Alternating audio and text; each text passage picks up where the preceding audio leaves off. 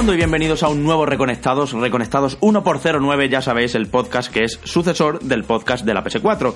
Os habla Javi Andrés, como todos los jueves a las 6 de la tarde, en este programa que es un especial que siempre nos gustaba hacer en podcast de la PS4, que decía, y que por supuesto en Reconectados tiene que volver. Estamos a punto de irnos de fiestas de Navidad y turrones y comilonas y regalos y todo esto, así que yo aquí con mis compañeros Manu Jiménez y Sergi González vamos a hacer el clásico, el tradicional, el totalmente navideño off topic donde hablamos de todo un poco, no necesariamente de videojuegos, sino de otras cosas que nos han pasado este año, que nos gustan e incluso que a través del grupo de Telegram que tenemos, ya sabéis, con todos los que sois Patreons, nos habéis recomendado que hablemos y este es el sitio. Manu Jimeno, ¿cómo estás, compañero?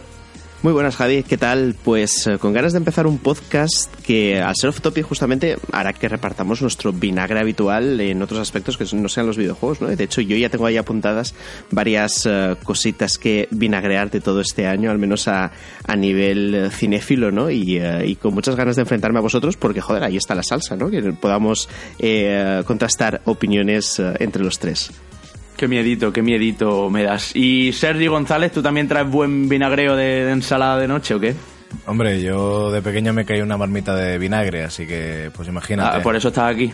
Eh, eso es, eso es. De todas maneras te diré que estoy muy triste porque, no sé si se puede decir, pero yo lo digo. Estuve en la, en la alfa técnica de Sea of Thieves, que no nos permitían capturar, no nos permitían hacer absolutamente ni siquiera fotografías, aunque la mm. cosa iba estupendamente bien. Y se me ha quedado un vacío en el corazón pero enorme. Cuando lo han quitado, ¿no? Solo de, solo de pensar que tengo que esperar hasta el 20 de marzo, me entran unas ganas de llorar. Digo, God of War.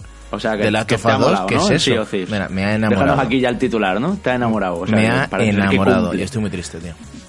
Ojalá Rare vuelva a ser lo que era, sin duda. Eh, tenemos eh, dos sorteos abiertos, que yo si os parece chicos, voy a decir ya ganadores, porque, bueno, eh, no, por no esperar a oyentes, porque este programa no lleva guion, este programa es siempre a lo loco, siempre lo hemos hecho así, nos ha ido muy bien, os ha gustado siempre, así que como no vamos a tener los tiempos tan medidos, vamos a ir sacando ganadores de los sorteos que lanzábamos la semana pasada. Por un lado, Star Wars Battlefront 2, sorteo mensual, el prometido, entre todos los Patreons, entre todos los que estáis, ya sabéis, en, en www.patreon.com barra reconectados todos seáis de la categoría que seáis y el ganador ya lo tenemos por aquí que ya lo hemos podido sacar y es Pablo Corrales y por otro lado, por cierto, Pablo Corrales, nos ponemos en contacto contigo, como tenemos tu dirección de email y todo. Enseguida te cae un mensajito para que nos digas tu dirección y para tu casa que va, es Star Wars Battlefront 2 de PlayStation 4 que Sergio el otro día besaba y tenía al lado ya plastificadito, listo para, para mandártelo recién comprado. y por otro lado, eh, teníamos otro sorteo, esto ya para Patreons de nivel 3, los llamados eh, sorteos VIP, ¿no? Que hacemos ocasionalmente. Y ya este es el segundo. Y aquí lo que sorteábamos era esa edición súper chula especial que tenemos de Gran Turismo Sport, que se la lleva 32 patas.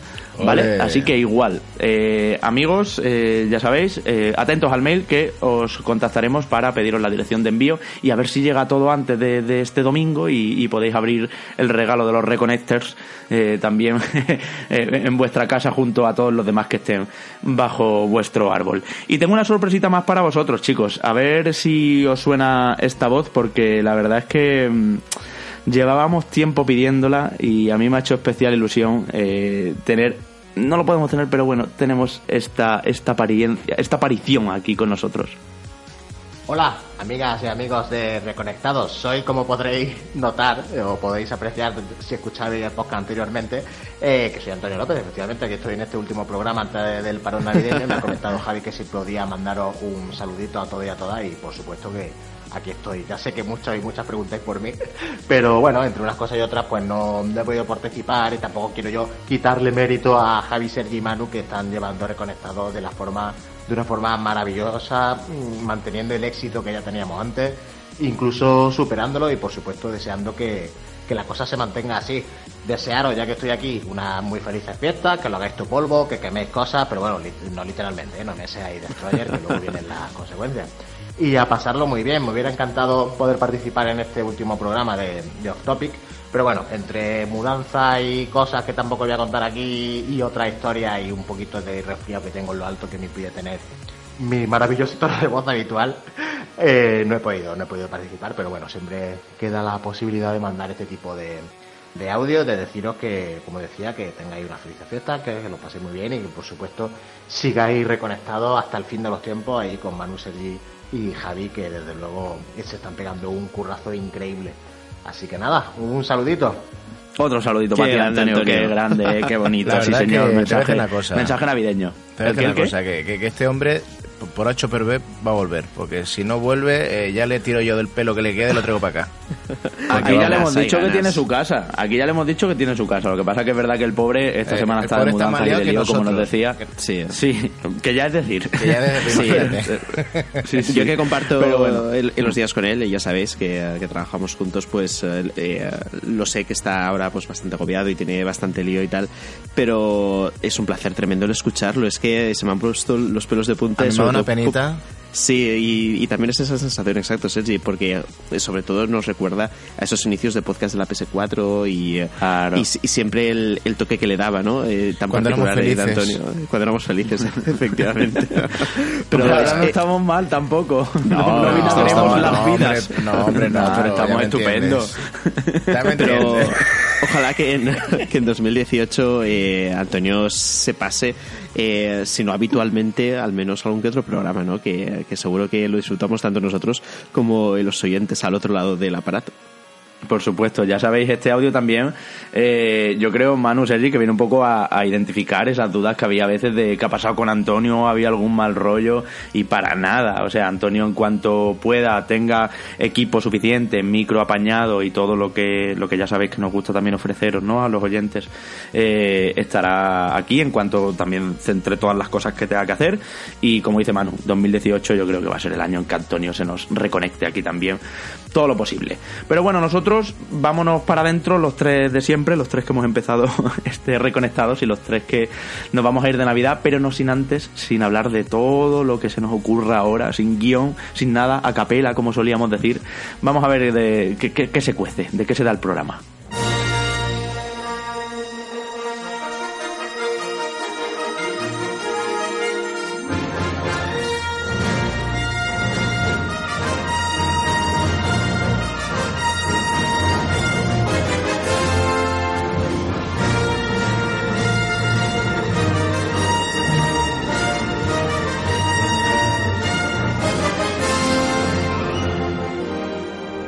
Y chicos, yo aquí ya lo dicho, como no estamos usando ningún tipo de guion, ni escaletas, ni estructura habitual, ni temas preconcebidos, ni nada, eh, todo lo que queráis, interrumpir, lo que sea, vale compañeros, lo vamos haciendo así, pero yo creo que es de obligación empezar por el que está siendo el fenómeno de diciembre y como siempre que se estrena en cines, pues uno de los fenómenos del año, ¿no? Y me refiero sin duda a Star Wars Los Últimos Jedi.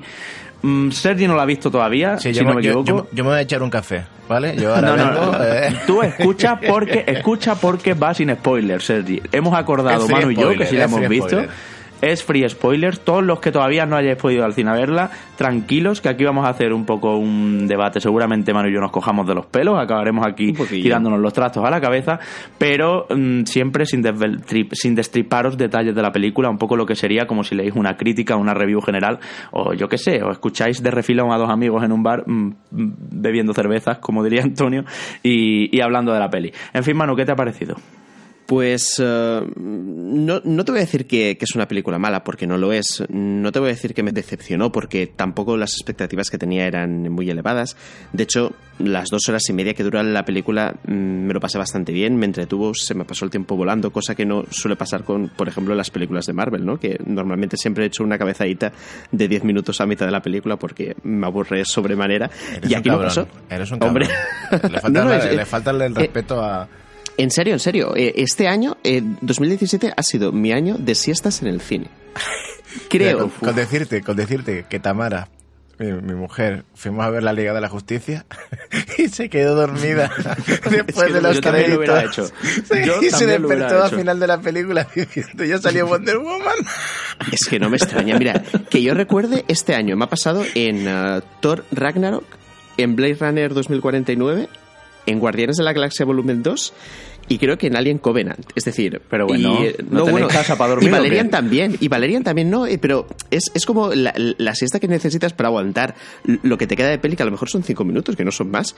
Es normalmente en, ese fragmento. La cabezadita. claro, en ese fragmento en el que pasan un montón de cosas y, se pegan un montón de leches, y dices, vale, mira, esto no me interesa además que sé cómo va a terminar, se está haciendo muy largo, echas una cabezadita y luego aguantas muy bien al final de la peli, ¿no? Que, que sales incluso con, con, nuevos bríos. Pues no me pasó eso con, con Star Wars y yo creo que es, es un buen síntoma. Lo que pasa es que aquí pues pasa como todo, que las opiniones se polarizan mucho. Hay gente que salió del cine eh, con una excitación tremenda, ¡Wow! la mejor peli de Star Wars que se ha hecho hasta la fecha, eh, han revolucionado no sé qué porque pues se han atrevido ¿eh? tal. Sí, sí, es, que hay mucha gente que, ha opinado así y otra que al contrario, ¿no? Que, ¡buah! La peor peli, peor que La amenaza fantasma, menuda mierda, no sé qué. Y tampoco es así. Sí, sí, sí, sí. Pero a ver, sin, entrar en detalle, sin entrar en detalle, ¿por qué crees que hay esa diversidad de opiniones? Pues porque arriesga, porque es una peli que mm, no se conforma con lo que se hizo en la anterior, en El despertar de la fuerza, que es un remake, ¿no? Creo que ahí coincidimos los tres, que la, anterior película eh, intentaba emular eh, la primera la de estructura base que tenían las antiguas, sí. incluso con una tercera estrella de la muerte que, yo creo que fue un cachondeo bestial, ¿no? Entonces, en, este caso, rompe con, muchos conceptos base que, que tiene Star Wars y sobre todo trata la fuerza, no diré de forma diferente, pero a lo mejor de, de más profunda, eso sí. Sí, con, con, otros matices, con otros matices. Exacto, efectivamente. Le da otros matices y yo creo que justamente ahí está el riesgo, que no acaba de contentar a algunos y que en cambio a otros pues les encanta. Yo en cambio He de reconocer que pese a que es una película sencilla, porque ni mucho menos estamos aquí hablando de, de yo que sé, de la última de Jodorowsky, ni, ni mucho menos, eh, es una película que sí que necesita un tiempo para asimilarla, porque pasan un montón de cosas, y eso no siempre es bueno, ni tampoco tiene por qué ser malo.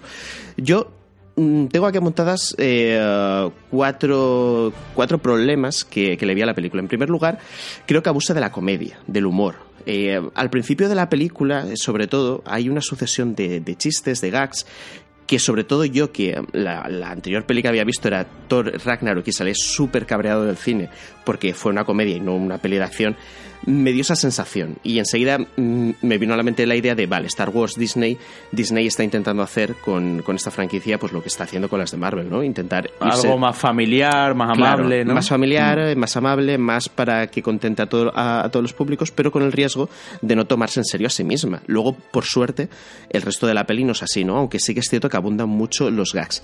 Y esa de entrada fue la primera sensación de rechazo que tuve a la película. Luego, en cambio, bueno, se, va desarrollando bien. Y llega un momento en el que eh, me desconecto de la peli por una cosa que pasa que no me creo que no es verosímil, que no es creíble y que me saca por completo de ella. Y ahí es cuando sí que tuve la primera crisis a mitad de película de decir, vale, esto eh, no se puede aguantar, no se puede soportar, ¿qué están haciendo? Y, creo, Javi, que sabes a, a, qué me refiero. De voy a decir que los, que los que la han visto, hay un montón de memes al respecto. Sí, eso voy a decir. Han salido imágenes bastante cachondas al respecto. Y, y, todo el mundo creía que iba a pasar una cosa ahí y al final pasa otra, resuelta de un poco, de manera un poco ridícula, teatral incluso, y con un plano. Yo creo, Manu, que ese momento es culpa casi del plano lateral ese. Sí. Y ya está, y hasta aquí podemos leer para los que no lo hayáis visto. Pero lo vais a identificar enseguida. Vais a decir, esto es una fumada muy seria. Aparte que justo en el momento que está pasando te esperas que pase otra cosa mucho más desagradable exacto, que, exacto, la que realmente pasa y, eh, y, no lo entiendes y, eh, y a mí eso mm, el, no, respetar las leyes básicas de un universo por mucho de ciencia ficción que sea por muy fantástico que sea es un problema. Yo por ejemplo recuerdo hace muchos años haber tenido una conversación con un amigo hablando de, de Canción de Hielo y Fuego de lo que es Juego de Tronos en, en televisión diciéndole que aunque, aunque sea fantasía, si tú la fantasía y no le pones un coto, si no le pones un límite, eh, corres el riesgo de romperla, porque necesitas cumplir las normas básicas para saber que más allá de eso hay ciertas cosas que no pueden ocurrir. Y dentro de ellas, pues se pueden suceder, o, sea, suceder ciertas sorpresas. Y aquí en Star Wars yo creo que se rompe uno de esos muros eh, de la lógica. Y eh, yo, ya digo, en ese, en ese instante concreto habrá mucha gente que coincida con nosotros, Javi, que creo que los dos opinamos lo mismo. En este También gente a la que le ha flipado, ¿eh? Le parece un momentazo fanservice, esto no había pasado nunca, eh, ¿sabes qué te quiero decir? no Se está estrenando este factor y hay gente a la que le ha flipado ese momento, pero sí, es lo que tú dices, rompe las reglas del universo que se había creado mm. durante 30 años además y entonces ya todo puede ser, todo puede pasar. Si ha pasado esto, ya mm, a saber lo, que, voy a ver. que cualquier cosa que, te echen ahora, pues te lo vas a creer. Luego, más allá de esto, también hay una parte de la película, que, ya veis que son dos horas y media de peli, que da un montón de tiempo para un montón de cosas, pues hay una parte que seguramente dura unos 20, 30 minutos que me parece de relleno. Es como Lost, por ejemplo. No, no, no, no, una hora de relleno, majo. Bueno, pues una hora. Pues, pues mira, pues, pues, así todo era yo optimista. Eh, pero eh, me recordó a, la quinta temporada de Lost que ah. hay un montón de rellenaco tremendo que no sirve absolutamente de nada, pero claro, en una peli que es todavía como peor. la mitad de la serie. Sí, sí, sí, efectivamente. Sí, sí no, y pues ¿sabes qué pasa, Sergi? Que se utiliza una estructura muy del videojuego, y aquí ya los que hayan visto sabrán a qué nos estamos refiriendo. Una estructura muy del videojuego que es relleno que se hace en los juegos para alargar los juegos. Y, y, esto estamos acostumbrados, sobre todo en los mundos abiertos, a esa estructura. Y ya está, y eso vamos a decir. Pero lo vais a identificar enseguida en la película, eh, pues eso, aproximadamente, si no estuviera todo eso, igual era una hora menos. También, si no estuviera todo eso, no verían localizaciones y determinados eh, momentazos de acción que se producen por todo eso. Pero ahí hay un rellenete curioso, sí. Sí, es una excusa para llevarte a otros sitios. Exacto, y identificas que, es un motivo para que veas otros sitios, eh, veas también otros personajes y demás, y sobre todo también reforzar el mensaje base que tiene la película, ¿no? que va siempre enfocada a un asunto concreto que no voy a desvelar porque cada uno luego que interprete lo que quiera cuando vea la película y sirve solo de eso, de, refuerzo, pero la gente no es idiota, la gente ya ha entendido el mensaje principal enseguida, a los pocos minutos se verá pues de qué va el, asunto y no le hace falta. Y luego por último, el, cuarto motivo, y esto a lo mejor sí que es, eh, es lo más subjetivo dentro de la subjetividad de, de, esta opinión, y es que creo que ese riesgo que asumen mm, le falta creatividad a la hora de cerrarlo. Es decir, hay, hay un mensaje, hay un planteamiento. El, riesgo final, ¿no? También, claro. sí, de cerrar. Mm. Exacto, al, final yo lo que veo es, eh, vale, has arriesgado en la base, has arriesgado en el desarrollo, pero luego el fin eh, es el de siempre, de alguna manera, ¿no? En, en, ese problema en concreto. Entonces, Mm, eh, digamos que el, sabor de boca que se me quedó al salir de la peli fue de muchos peros. Luego, claro, ya las asimilas, ya intentas poner en la balanza, en, valor las cosas positivas que tiene, que son muchas. Por ejemplo, la fotografía es increíble. la fotografía es espectacular. Sí, mm. hay, hay, una escena en concreto que yo creo que en todos los cines de España, bueno, y en todo el mundo, eh, la gente se quedó con la boca abierta. Y no, y, mm. no es que sea una acción trepidante ni nada, no, no, no, es, simplemente eh, un sonido determinado o la ausencia de él y, un fotograma, una serie de fotogramas. Y dices, madre mía, espectacular. Y, a mí, pues, eso pues me quitó el aliento incluso. La banda incluso la batalla, de John nuevo. Por supuesto, buenísimo. Y las batallas finales, o sea, ya sabéis, toda Star Wars siempre al final pues hay un gran momentazo de acción, ¿no? Y me parece que hay unos flares, Sergi, que te vas a volver loquísimo. marca de JJ Abrams, que es productor, que es productor ejecutivo. El productor, claro, aquí le han quitado la dirección. Y, pero si se ve... Eh, le quita la dirección, pero él es el que termina la, trilogía. ¿eh? O sea, él es el que dirigirá el episodio 9. Y no solo eso, sino que Disney ha quedado tan contenta con el resultado del episodio 8 que el propio Ryan Johnson me parece que va a ser el encargado de llevar una nueva trilogía al mundo de Star Wars.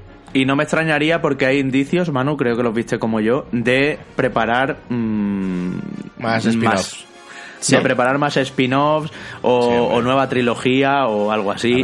ahí, se está sembrando la semilla ya. hay determinadas secuencias que... 6.000 mil millones de, ¿no? de dólares la compra de Disney a... De, de, Lucasfilms. a Disney, entonces tendrán que, hombre, tiene una, hay una de lobo de oro, pero vamos. pero mira, te digo una cosa. Ah, yo soy de los que defienden episodio 7. A mí me gustó mucho. Me gustó mucho. Sí, sí, sí, a mí también. a mí también. Me gustó un personaje que tenía mucho jugo, mucha profundidad. Y yo estoy deseando ver qué hacen este episodio 8. Y por lo que tengo entendido, los personajes, todos en general, dan un paso más allá a sus a sus, a, su, ¿no? a, sus interpretaciones, ¿no? Sí, mm, es diferente. Mm. Es muy bueno que hayas dicho esto, Sergi, porque, por ejemplo, sobre todo con Adam Driver, que es el, actor que, que, interpreta a Kylo Ren, le han caído un montón de palos. Hay mucha gente que o no le cae bien, o que su aspecto físico no le agrada, o que eh, eh, a lo mejor tiene en muy alta estima el personaje en sí de Darth Vader y, cree que este a su lado no significa absolutamente nada. Y yo creo que no. Pues está muy bien el muchacho, a mí me gustó. Eh, está espectacular la interpretación que hace. bueno, creo que es el mejor Sith en cuanto a interpretación, sobre todo porque los otros, uno que no habla, otro que tiene una máscara, otro que tiene el maquillaje que no se le ve absolutamente nada. Es decir, el tío lo hace muy bien, que sí que es más mm. joven, que tiene rabitas de, adolescente, pero ves una evolución, sobre todo del episodio 7 al 8, yo creo que es el personaje que más evoluciona, es el personaje, al menos eh, yo, a, modo personal, es el personaje que más he cogido cariño, ¿no? De, de, la 7 a la 8, me ha encantado eh, cómo ha abordado esta película, sobre todo.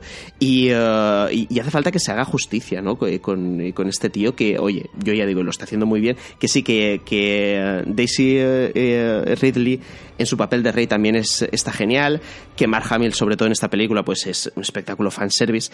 Pero yo me quedo, sobre todo en, en el episodio 8, con Adam Driver, que es espectacular. Además tiene un bozarrón de, sí. hostias, así, habéis tenido la oportunidad de ver la versión original de... Vale la pena, sí, sí. Bueno, yo te hablo del episodio 7, que es el caso que en la cual he visto, pues tiene un bozarrón eh, de la, vamos, que flipas. Yo voy a añadirte, Manu, un punto que no me gustó mucho, y es que determinados personajes que parece ser que ya no van a salir más, por lo que sea, ¿no? Porque se van, porque se pierden, por lo que sea.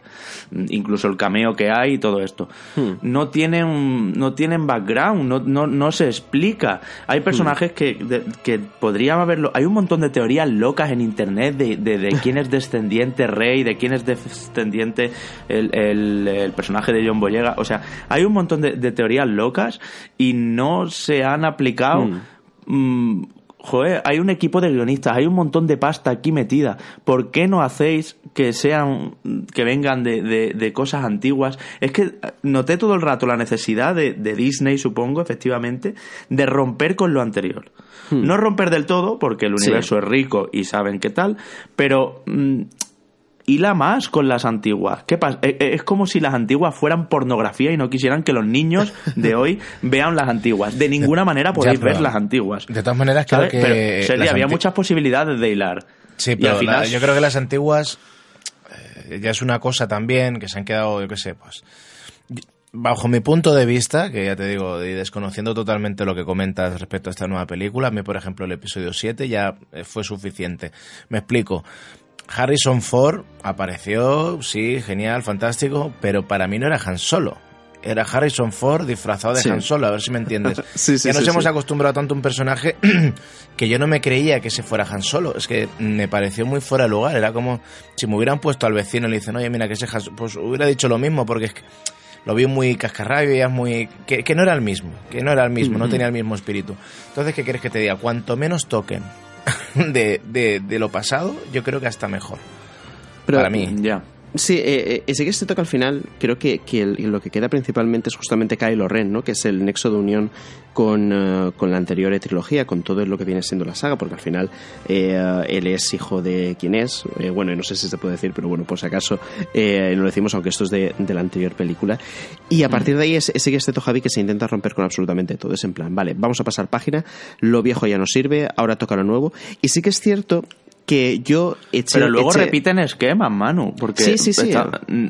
¿sabes qué te quiero decir? Que el esquema de esta película y, y, de lo que va y el guion es un calco de las antiguas. Entonces no me queda muy claro exactamente. Pero bueno, pero a la vez las antiguas también es un calco de las no sé qué medievales, del granjero que se hace el héroe, que no claro, sé qué. Claro, la, la odisea del héroe. Es, el, viaje típico. El viaje del héroe. Pues es lo que estamos viendo eh. otra vez con Rey, imagino. De todas formas, en, en, esta película, yo ahí no estoy de acuerdo contigo, Javi. No creo que sea la, estructura de, de las anteriores. De hecho, eh, para mí rompe bastante. Pero sí que es cierto que hay ciertos personajes que necesitas saber más. Eh, por mm. ejemplo, Snoke, que ya apareció en, en, la anterior película, yo necesito saber más cosas de él. Y uh, sobre todo porque si me lo muestras de forma misteriosa en la primera, si uh, lo pones en teoría como jefe del malo principal, que es Kylo malo malísimo. Claro, eh, tienes que darle un poquito más de carisma, tienes que darle un poquito más de contexto que decías tú antes. Que vale, que a lo mejor que Rey, que no sabemos de dónde viene. Bueno, eh, Anakin tampoco venía de, ninguna parte. Anakin apareció y de repente pues hizo la estirpe de tanto de Siths como de, de maestros Jedi y tal, que, es pues donde se ha basado la saga. Hmm. Que no pasa nada, hay que decir, si, si no es absolutamente nadie, Rey, si sus padres no, no, son nadie. Pero al menos ver el origen de, de cosas importantes que te expliquen el porqué que a lo mejor seguramente lo sepamos. No, tiene, tiene hombre, por lo menos tiene, tiene otro spin-off eh, de Han Solo el año que viene. Sí, y tiene el, director. Se equivoca ahora. Sí. Echaron a esos dos que estaban. A Solo Story se llama, saldrá el año que viene y ahí pues bueno, imagino que eh, sabremos más de Han Solo. No creo que sepamos nada que esté relacionado con, con estas películas, creo yo. Pero bueno, eh, bueno, hacer por lo menos yo, tengo todavía la esperanza de que tienen dos películas por delante, la de Han Solo y el hmm. episodio 9, para dar explicaciones a grandes interrogantes que siguen quedando. ¿El qué, y, y, después del episodio 9 y te pondrán ahí 20 Ah, bueno, y luego ya tendrán otra trilogía, sí, ¿no? Sí, aquí igual que se cierran unas preguntas, se abren otras. Esta película por lo menos sí que cierra algunas preguntas. Eso, eso creo que lo hace bien y algunas de las preguntas importantes también. Sí, de pero eso hay, el episodio 7. Hay, hay, hay, algunas que, que eso que, que, es lo que tú comentabas, Javi, que no se resuelven. Y de hecho, ya por, por cerrar un poquito la crítica de Snoke en concreto, ya hablamos el año pasado, creo, en, uh, en el off topic, que no tenía sentido que el, bicho, el personaje fuera CGI, porque al final tú lo puedes caracterizar perfectamente con maquillaje. Además, eh, es curioso porque es Andy Serkis el, que interpretó a Gollum, ¿no? que puso su, su animación y su voz eh, para que el muñeco apareciera, es también el que, el que hace lo propio con Snoke. ¿Por qué no le pones maquillaje? Porque al final es, es, es, una forma humana y haces que sea de verdad. maquillable, que sea, que sea de, pues de carne y hueso, porque de hecho esta peli va a envejecer mal, porque ya ciertas eh, imágenes generadas por ordenador, a mí me pareció que cantaban. De hecho, mira, por ejemplo, los porks estos, o como se llamen, o sea, los, bichos estos. hay, los bichitos. Hay, bichos que son CGI y hay bichos que no son CGI.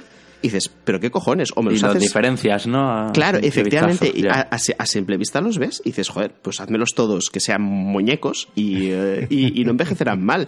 Y, y, es un. Es un poco también otra experiencia que tengo que de hecho hay, hay, una cosa super fanservice que aparece en, en, la película que Javi imagino que ya sabe que estoy diciendo que, que, es realmente, o sea, que lo hacen con muñecos. Y dices, joder, qué bien. E, es que así ah, podría haber sido. Sí, ya sé. Sí, es que, es que podría haber sido así de toda la peli, sobre todo las cosas que son necesarias. No te digo, hombre, eh, no vas a hacer con baquetas hoy en día la, eh, los destructores y naves espaciales y demás, pero lo que son cosas que sea factible hacerlas, Hombre, también es verdad que, que, las cosas vivas cantan más que una nave o un edificio o un no, que eso es lo que pasa muchas veces. Claro, sobre todo cuando ves escenas de metálico se hace bien con claro, cualquier cosa, ¿no? Cualquier material Claro. Canta menos que una, que una cosa viva. Una cosa viva se tiene que mover, se tiene que interactuar con el actor de verdad, con... ¿Sabes lo que quiero decir? Entonces, sí es cierto, estoy contigo, que por ejemplo pasaba en Jurassic World, que esa película por dentro de X tiempo pues va a apestar a, a película de serie B, ¿no? Pues sí. Sin embargo, te diré que la película de Spielberg, por ejemplo, a día de hoy sigue dejando con la boca abierta, ¿no? Pero Eso voy a decir.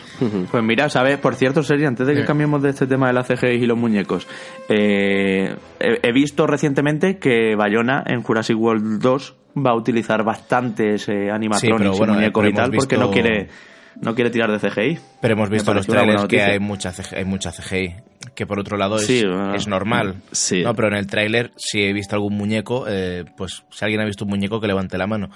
Puede que los haya, ¿eh? porque lo he visto una vez y no quiero ver mucho porque me quiero olvidar rápido. Quiero ir lo más virgen posible. Lo, lo vi por, por, porque no puedo aguantar.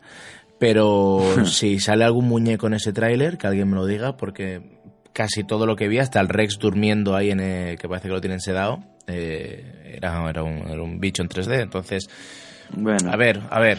¿Le tienes confianza a Jurassic World 2? Y si queréis vamos cambiando un poco de, tema. Sí, yo le tengo confianza porque vuelve también a estar, a, eh, ¿cómo se llama? Colin... Eh, no me acuerdo el apellido.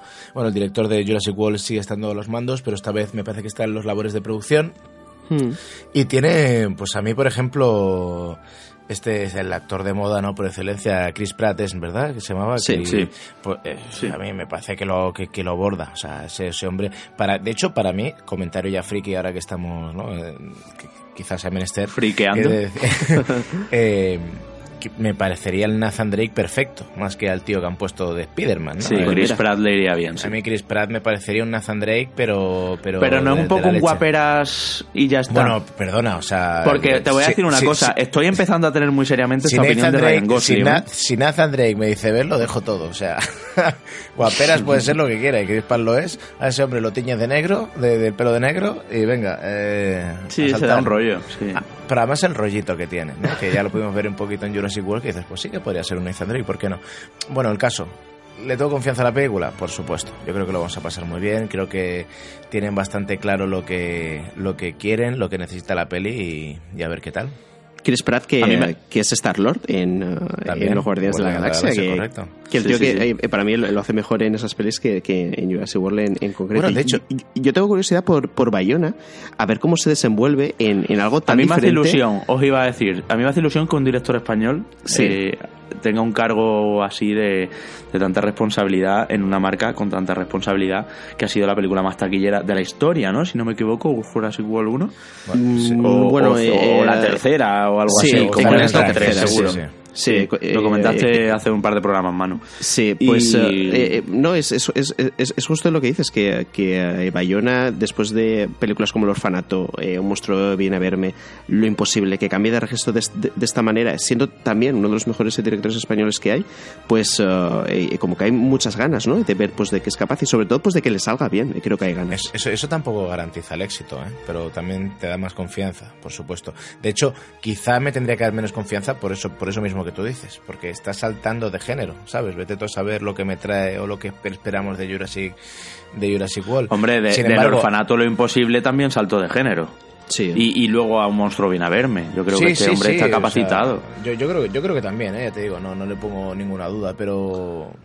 Mira, para que la coja cualquier yankee de estos de Hollywood de moda, que han hecho un pelotazo porque sí y ya está, pues que la haga Juan Antonio Bayona y deje ahí la marca bien alta. Yo le tengo confianza también, espero que, que tenga un toque. Y eso que un monstruo viene a verme no me gustó nada. Me parece mm, la peor de él con diferencia. Co coincido, eh, es, es, de lágrima fácil. Eh, a nivel visual es muy bonita, la fotografía también, pero es de lágrima muy, muy fácil. De, de no, hecho, mi mujer estuvo llorando dos días cuando la vio. Claro, claro, es que ahí está. Eh, por eso eh, mi duda es que de qué manera no será llorar con, con esta de Jurassic World. La, sí, ¿no? A lo mejor no, habrá hombre, no algún creo. animalico que, Sí, hombre, que está así a punto de morir. Tiene, y no tiene sé qué. pinta, tiene pinta porque además me parece que van a rescatar a los animales de la isla porque la isla ¿Ves? se va para tomar viento. Sí. Entonces, Sí, llorar sí. vamos a llorar seguro. Pero Sí. Ya, ya os digo, igual que con Ryan Johnson en el episodio 8 no tenía miedo porque era el director de Looper, digamos. Mm, Aquí sí, tampoco peliculón, lo tengo. peliculón. por, por cierto, claro. Pero por otro lado, eh, sé que no va a ser mala película, pero tengo miedo de que sea más drama de lo que, ¿no? Como, como me lo Mm. pintas tu mano, ¿no? Que, Sí. que nos haga un poco llorar. Que, te- que sí, que tenga ahí algún toque entrañable. Y oye, eh, a los dos os pregunto, ya que estamos hablando ya de cine en general, mm, me gustaría primero que me dijerais cuáles son las eh, dos películas que más satisfechos os han dejado durante este año. Que habéis salido del cine y, y habéis dicho, joder, qué bien me lo he pasado, qué redonda, qué, qué tal. Eh, vale los cantajuegos, porque solo he visto cuatro películas Es este año que en he visto este año. No, mira, te voy A a, ver, decir, mira, yo- te voy a decir- bueno, sí, empieza tú, Javi. Dale serie. No, no, dale, dale, dale. Mira, yo, yo creo que he visto en el cine, este año he visto, eh, creo que os lo dije antes, of the record, eh, ¿cuáles había visto? La Liga de la Justicia, había visto El Bar, que me flipó muchísimo El Bar, me encantó. Y de hecho, Uy, pues la gente ha salido también crítica con Alex de la Iglesia aquí. Sí, ¿eh? porque, la, porque la gente también cayó la misma marmita que yo. Pero Alex de la Iglesia, eh, todo lo que haga es maravilloso. ¿Qué más pelis os dije que había visto? Eh, Venga, di, di la que tenemos, la que tenemos en común, que es, que es, que es maravillosa. ¿Cuál era? Ah, no, bueno, vi Pues- la, la, la también. ¿Y cuál era la que tenemos maravillosa? Aparte. Pues la maravillosa es la bella y la bestia. Ah, La y la real, Bestia, tío. La y la O sea, Bestia, por favor, salimos los dos como dos críos, Manu, de allí. Sí, sí, o sea, yo no salí cantando del cine porque me da vergüenza.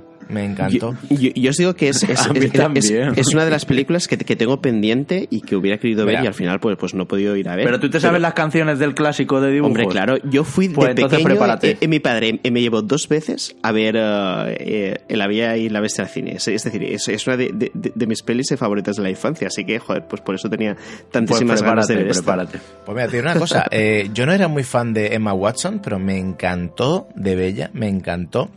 Y de hecho, solo tengo dos pegas en la peli. Dos, y si no sé, no sé, ¿me permitís spoilers o hay gente que no la quiere ver?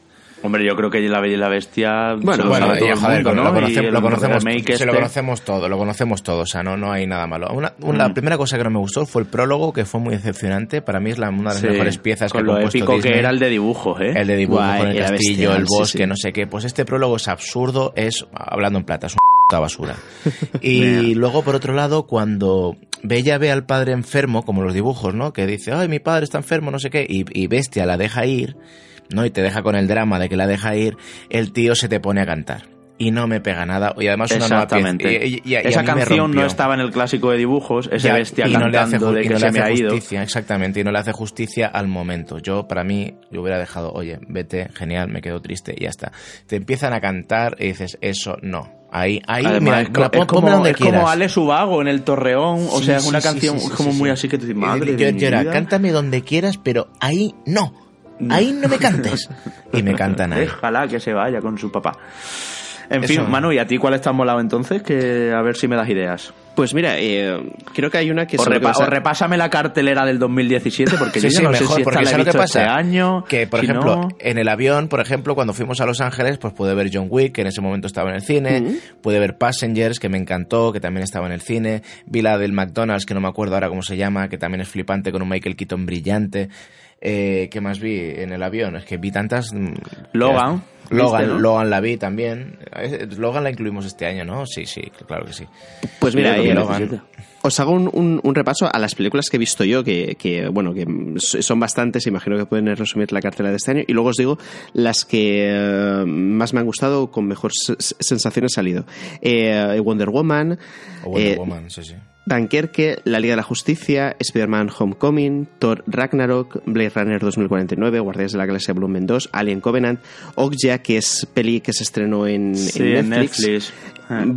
Valerian y uh, Coco eh, It. Oh, eh, bueno, Coco es maravillosa. Eh, ahí está. It hay que, hablar hay que hablar también de ella. Sí, sí, sí. Es y que de It hay que hablar, es verdad. Justamente estas dos últimas que me he dejado al final son las que tengo apuntadas, que son las dos películas que mm, más me gustaron y con mejor sensación. Salí Coco por lo evidente, porque acaba la película y te pones a llorar como si no hubiera un mañana. Oh. Pero yo llorando a moco tendido allí como no llora en mi vida. Sí, sí, sí. O sea, muy fuerte es final. Que, es que toca la fibra a, todo el mundo, porque todo el mundo ha, mm. ha sufrido la sensación de perder a alguien. Y, yo creo que esa manera de terminar la película y en sí, eh, eh, toda en sí, ¿no? Eh, te llega a ese clímax que no puedes dejar de llorar, ¿no? Al final. Bueno, no contéis más, que, No, quiero, no, quiero, escuchar más. Vale, vale. vale. Ah, vale, que Sergi no lo ha visto. Bueno, y muchos amigos oyentes tampoco. Pero bueno, que sí, preparaos.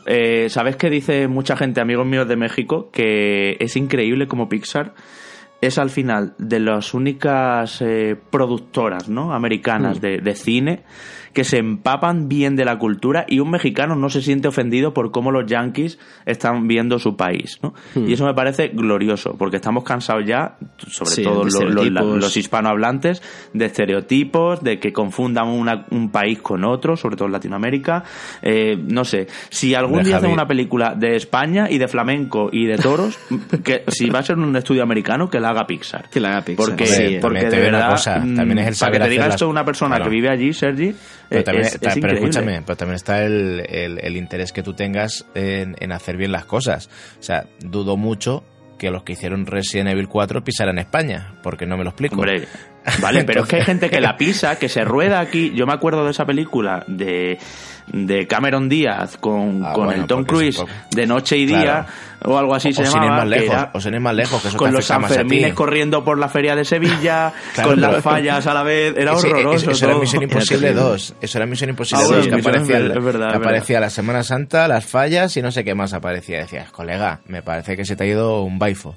Sí, que decía que en España que, que celebrábamos la Semana Santa eh, pues quemando nuestros dioses, ¿no? Algo así, era, era súper random. Y nuestras pues, casas también. Sí, es cierto pues lo que dice Javi, que, que Coco eh, se ve una película muy respetuosa, se nota que han ido a México, han vivido las fiestas durante eh, varios años para ver exactamente pues de qué va el asunto, de qué forma lo podían tratar, y le sale un producto como siempre de, Pixar genial. Lo peor de Coco realmente es, es lo que nos Coco, que es el principio, que es el corto animado de Disney, que hubo mucha polémica eh, porque Disney mandó al final quitar el corto de Frozen, que, es más... Y menos mal, y menos mal. Es más eh, un, un, capítulo promocional de Frozen 2, que no sé si sale este año o el que viene, mm, con canciones que no vienen a cuento, con una historia que te da absolutamente igual y que hace que empieces... Y con el maldito Olaf ese que me da un asco que lo que destroza Frozen es el muñeco de nieve asqueroso este. Pues hace justamente que, que, empieces Coco de bajón, que empieces ya cansado, porque dices, joder, he estado aquí... Además larguísimo, son 32 minutos de corto, ¿eh? Sí, pues mira, pensaba, pensaba, que eran 20. Sí, sí, sí, es larguísimo, Sergi. Y a la gente pues no le gustó nada y Disney enseguida dio la orden de que por favor que los cines que se saltaran en la parte del corto y se fueran directamente a Coco. Es que además el corto no es de Pixar, es que es de Disney, que es algo absurdo. Sí, sí, sí. En fin, eh, envuelto en polémica, menos mal que la peli, yo creo que todo el mundo salió muy, muy eh, satisfecho. Todo el mundo, sí, yo todo el mundo con quien he hablado eh, está la gente gratamente sorprendida porque es una película además que no ha tenido excesiva mm, promoción de cara habréis visto que, bueno, hay anuncios por ahí. Por ejemplo, aquí en mm. Madrid, en el metro de Gran Vía, está empapelado de mm. Coco. Pero no es una cosa, no ves tampoco muchos spots en televisión ni como otras grandes eh, presupuestadas de Disney, ¿no? Mm. Y a mí me gustó mucho también. Y además creo que es una película, si podéis, amigos oyentes y Sergi, eh, verla en el cine porque tiene muchos planos generales de ciudades, de, bueno, muchas vistas a lo lejos en el horizonte y en el cine se disfruta bastante. Sí, es mi ahora que cojo Es muy estética. Bueno, está muy bien. Eh, y luego, aparte de Coco, que uh, It, It creo que uh, es, es una película... vamos a hablar un poquito de ella, vamos a hablar un poquito de ella. Sí, sí, sí. La decepción del año. No, bueno, ¿En serio? vamos a ver una cosa. Eh, yo, yo, yo, yo fui bastante frío porque soy un, soy un gran amante de la novela, pero un grandísimo amante, la he leído un par de veces y es cuando descubres que, ya lo sabías anteriormente, pero descubres que Stephen King es un enfermo mental. Eh, y vamos a obviar la, la, el telefilm del 90. Hmm. Eh, la película como tal... Me duele cuando la gente defiende la película como es que no es una película de horror, es que el libro no es de terror. Digo, bueno, bueno, eso lo dirás tú. Eh, me parece que se le dio excesivo protagonismo al personaje de Richie, que es el de Stranger Things, que creo que muchas veces ya se pasa la broma. ya, ya, llega un momento en que no te hace ni. Que, te rompe totalmente la película y te la transforma. Tiene un comienzo brutal con el asesinato ¿no? de, de, George, el hermano de Bill. Y prometía, y prometía. Pero la película abusa demasiado de los saltos, del humor este que te digo mm. del chaval este. De escenas un poco rarunas con el payaso. Creo que tiene demasiada CGI. Eh, por ejemplo, con el monstruo ese del cuadro que toca la flauta travesera, o ciertos momentos con el propio Pennywise. Eh, se dejan en el tintero muchas cosas y no es que, y no es que em, eh, lo, lo, vayan a contar en la siguiente película, porque esto lo descubren los niños, ¿no? No, no, no hay ningún origen sobre Pennywise el payaso no, no te explican absolutamente nada de dónde viene, quién es, y eso es una parte muy interesante del libro, por cierto.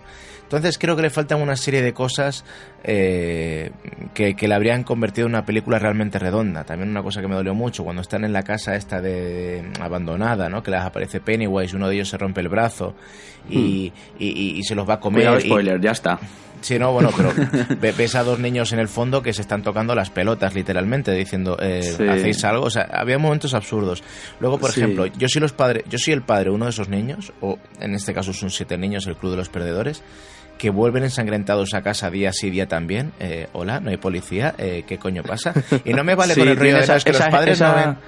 Claro, no me vale con el ruido de... Sí, sí, sí.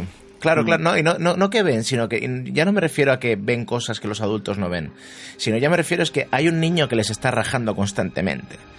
¿Perdona? Y es el hijo del puñetero sheriff. Eh, ¿Hola? Vienes rajada Con, con, tu nombre, con tu inicial clavada, tu camiseta rasgada, llena de sangre. Hola, dime quién coño es ese niño, que yo cojo un bate como padre y le rompo la cabeza y esparzo sus sesos sobre el suelo. Pero, y, no le pasa a un niño, le pasan, le pasan a tres o cuatro. Pero ¿sabes qué pasa, Sergi? Que al cine de terror como que siempre le, le, aceptamos y asumimos mm. que va a haber incongruencias de esa... Pero pues de, caso no bajes al sótano y baja al sótano, que es como, ¿pero dónde vas? O sea, es totalmente irreal que mm, con lo que está pasando ahora mismo bajes al sótano. Sí, sí, Eso hay que aceptarlo los huevos. pero para mí... Ole los huevos de aquel cuando baja para al mí, sótano. Sí, sí. Claro, para mí tuvo muchísimo más de lo que estoy dispuesto a aceptar a una película de terror. Sí, no, total, exactamente, exactamente. Yo eh, creo que... Pero el payaso muy bien, ¿eh? Independientemente, el payaso genial, ¿eh? Estaba a la altura del Pennywise, me gustó mucho. Y, eso que, y eso que era bastante complicado. Yo se voy a decir que mi opinión es totalmente contraria a la de Sergi porque, de hecho, mi argumentación es que creo que la película de ahí demuestra que es falso aquello de que eh, siempre el libro es mejor que la película. Y, me explico, al final usan lenguajes diferentes. Aquí creo que la película plantea muy bien esa división en dos partes que tú decías antes, Sergi, de cuando son pequeños que, que, cuando luego son mayores. Creo que es un acierto tremendo.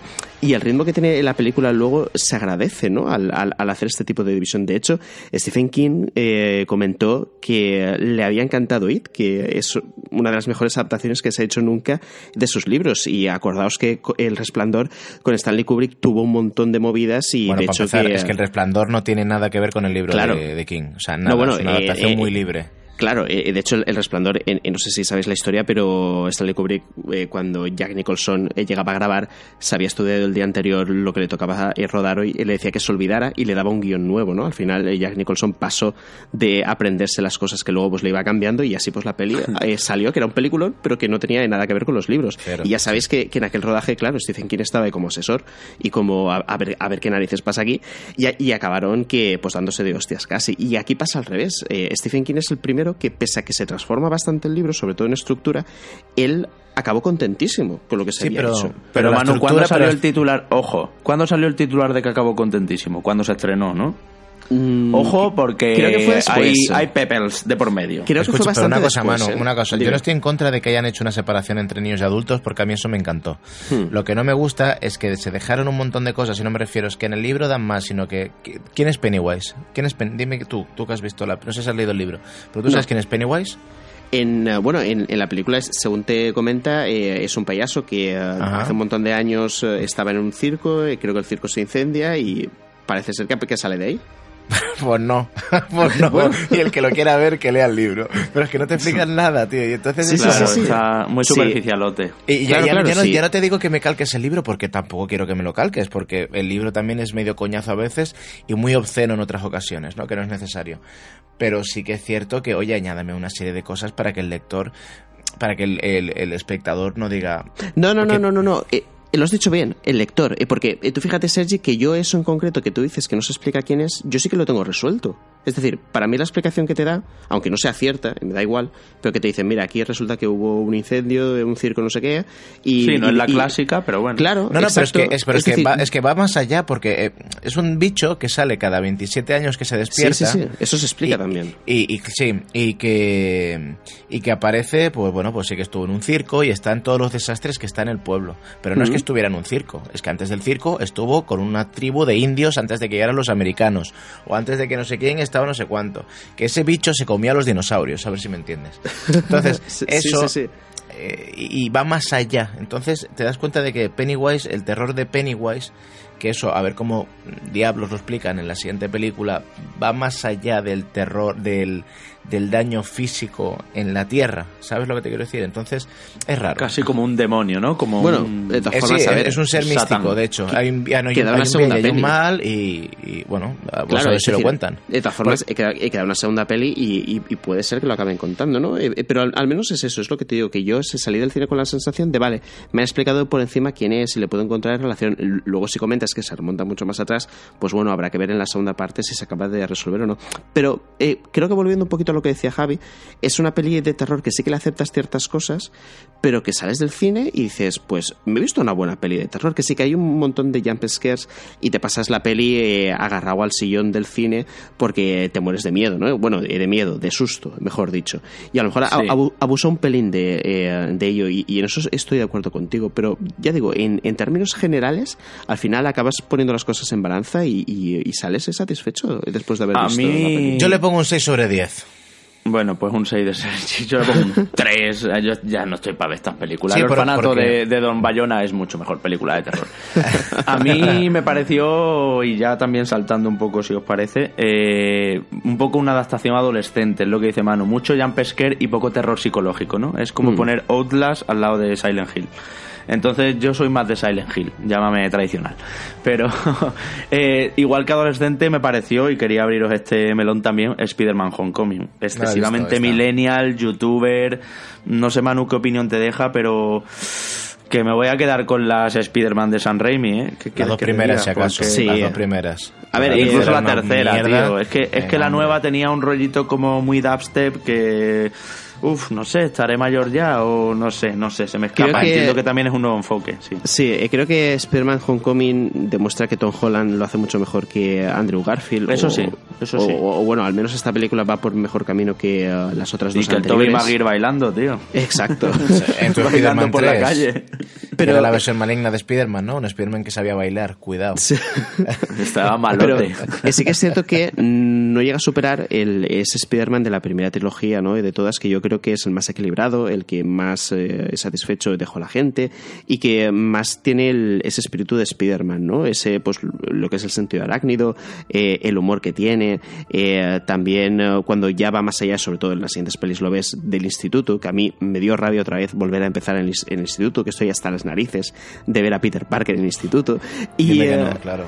es que, hemos tenido tres nacimientos de Spider-Man, ¿eh? en nuestra generación, que, es que estás hasta los huevos ya. Y, eso que en esta película... el próximo en el no te cuenta la historia de que la araña le muerde y, gana los poderes y no sé qué, que al menos eso eh, se lo salta y lo agradeces. ahorras.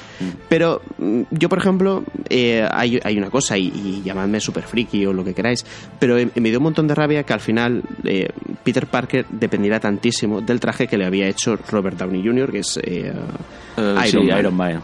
Eh, entonces, incluso el sentido arácnido, al final, este Spider-Man en concreto no lo tenía, que por cierto, hemos visto que en el tráiler de, Los Vengadores Infinity War sí, sí que lo tiene ahora, ¿no? Pero aquí, por ejemplo, se centra todo en el traje. El traje es el que le avisa del peligro, el traje tiene un GPS, el traje... y Los Vengadores Infinity War también sale un super traje de Spider-Man. Sí, ¿eh? sí, sí. pero si te, das cuenta, si te das cuenta, este tipo de trailers lanzan un montón de mensajes y creo que de los primeros fotogramas del tráiler aparece eh, Tom Holland con los pelos de punta y, y, y se ve al fondo que está pasando algo, ¿no? Y entonces ahí es el mensaje que te lanza que te dice, vale, vosotros que habéis criticado tanto que no ponemos el sentido arácnido en la peli de Spider-Man Homecoming, aquí veis que sí, que hemos rectificado, ¿no? Entonces ese es el mensaje que se le entre líneas.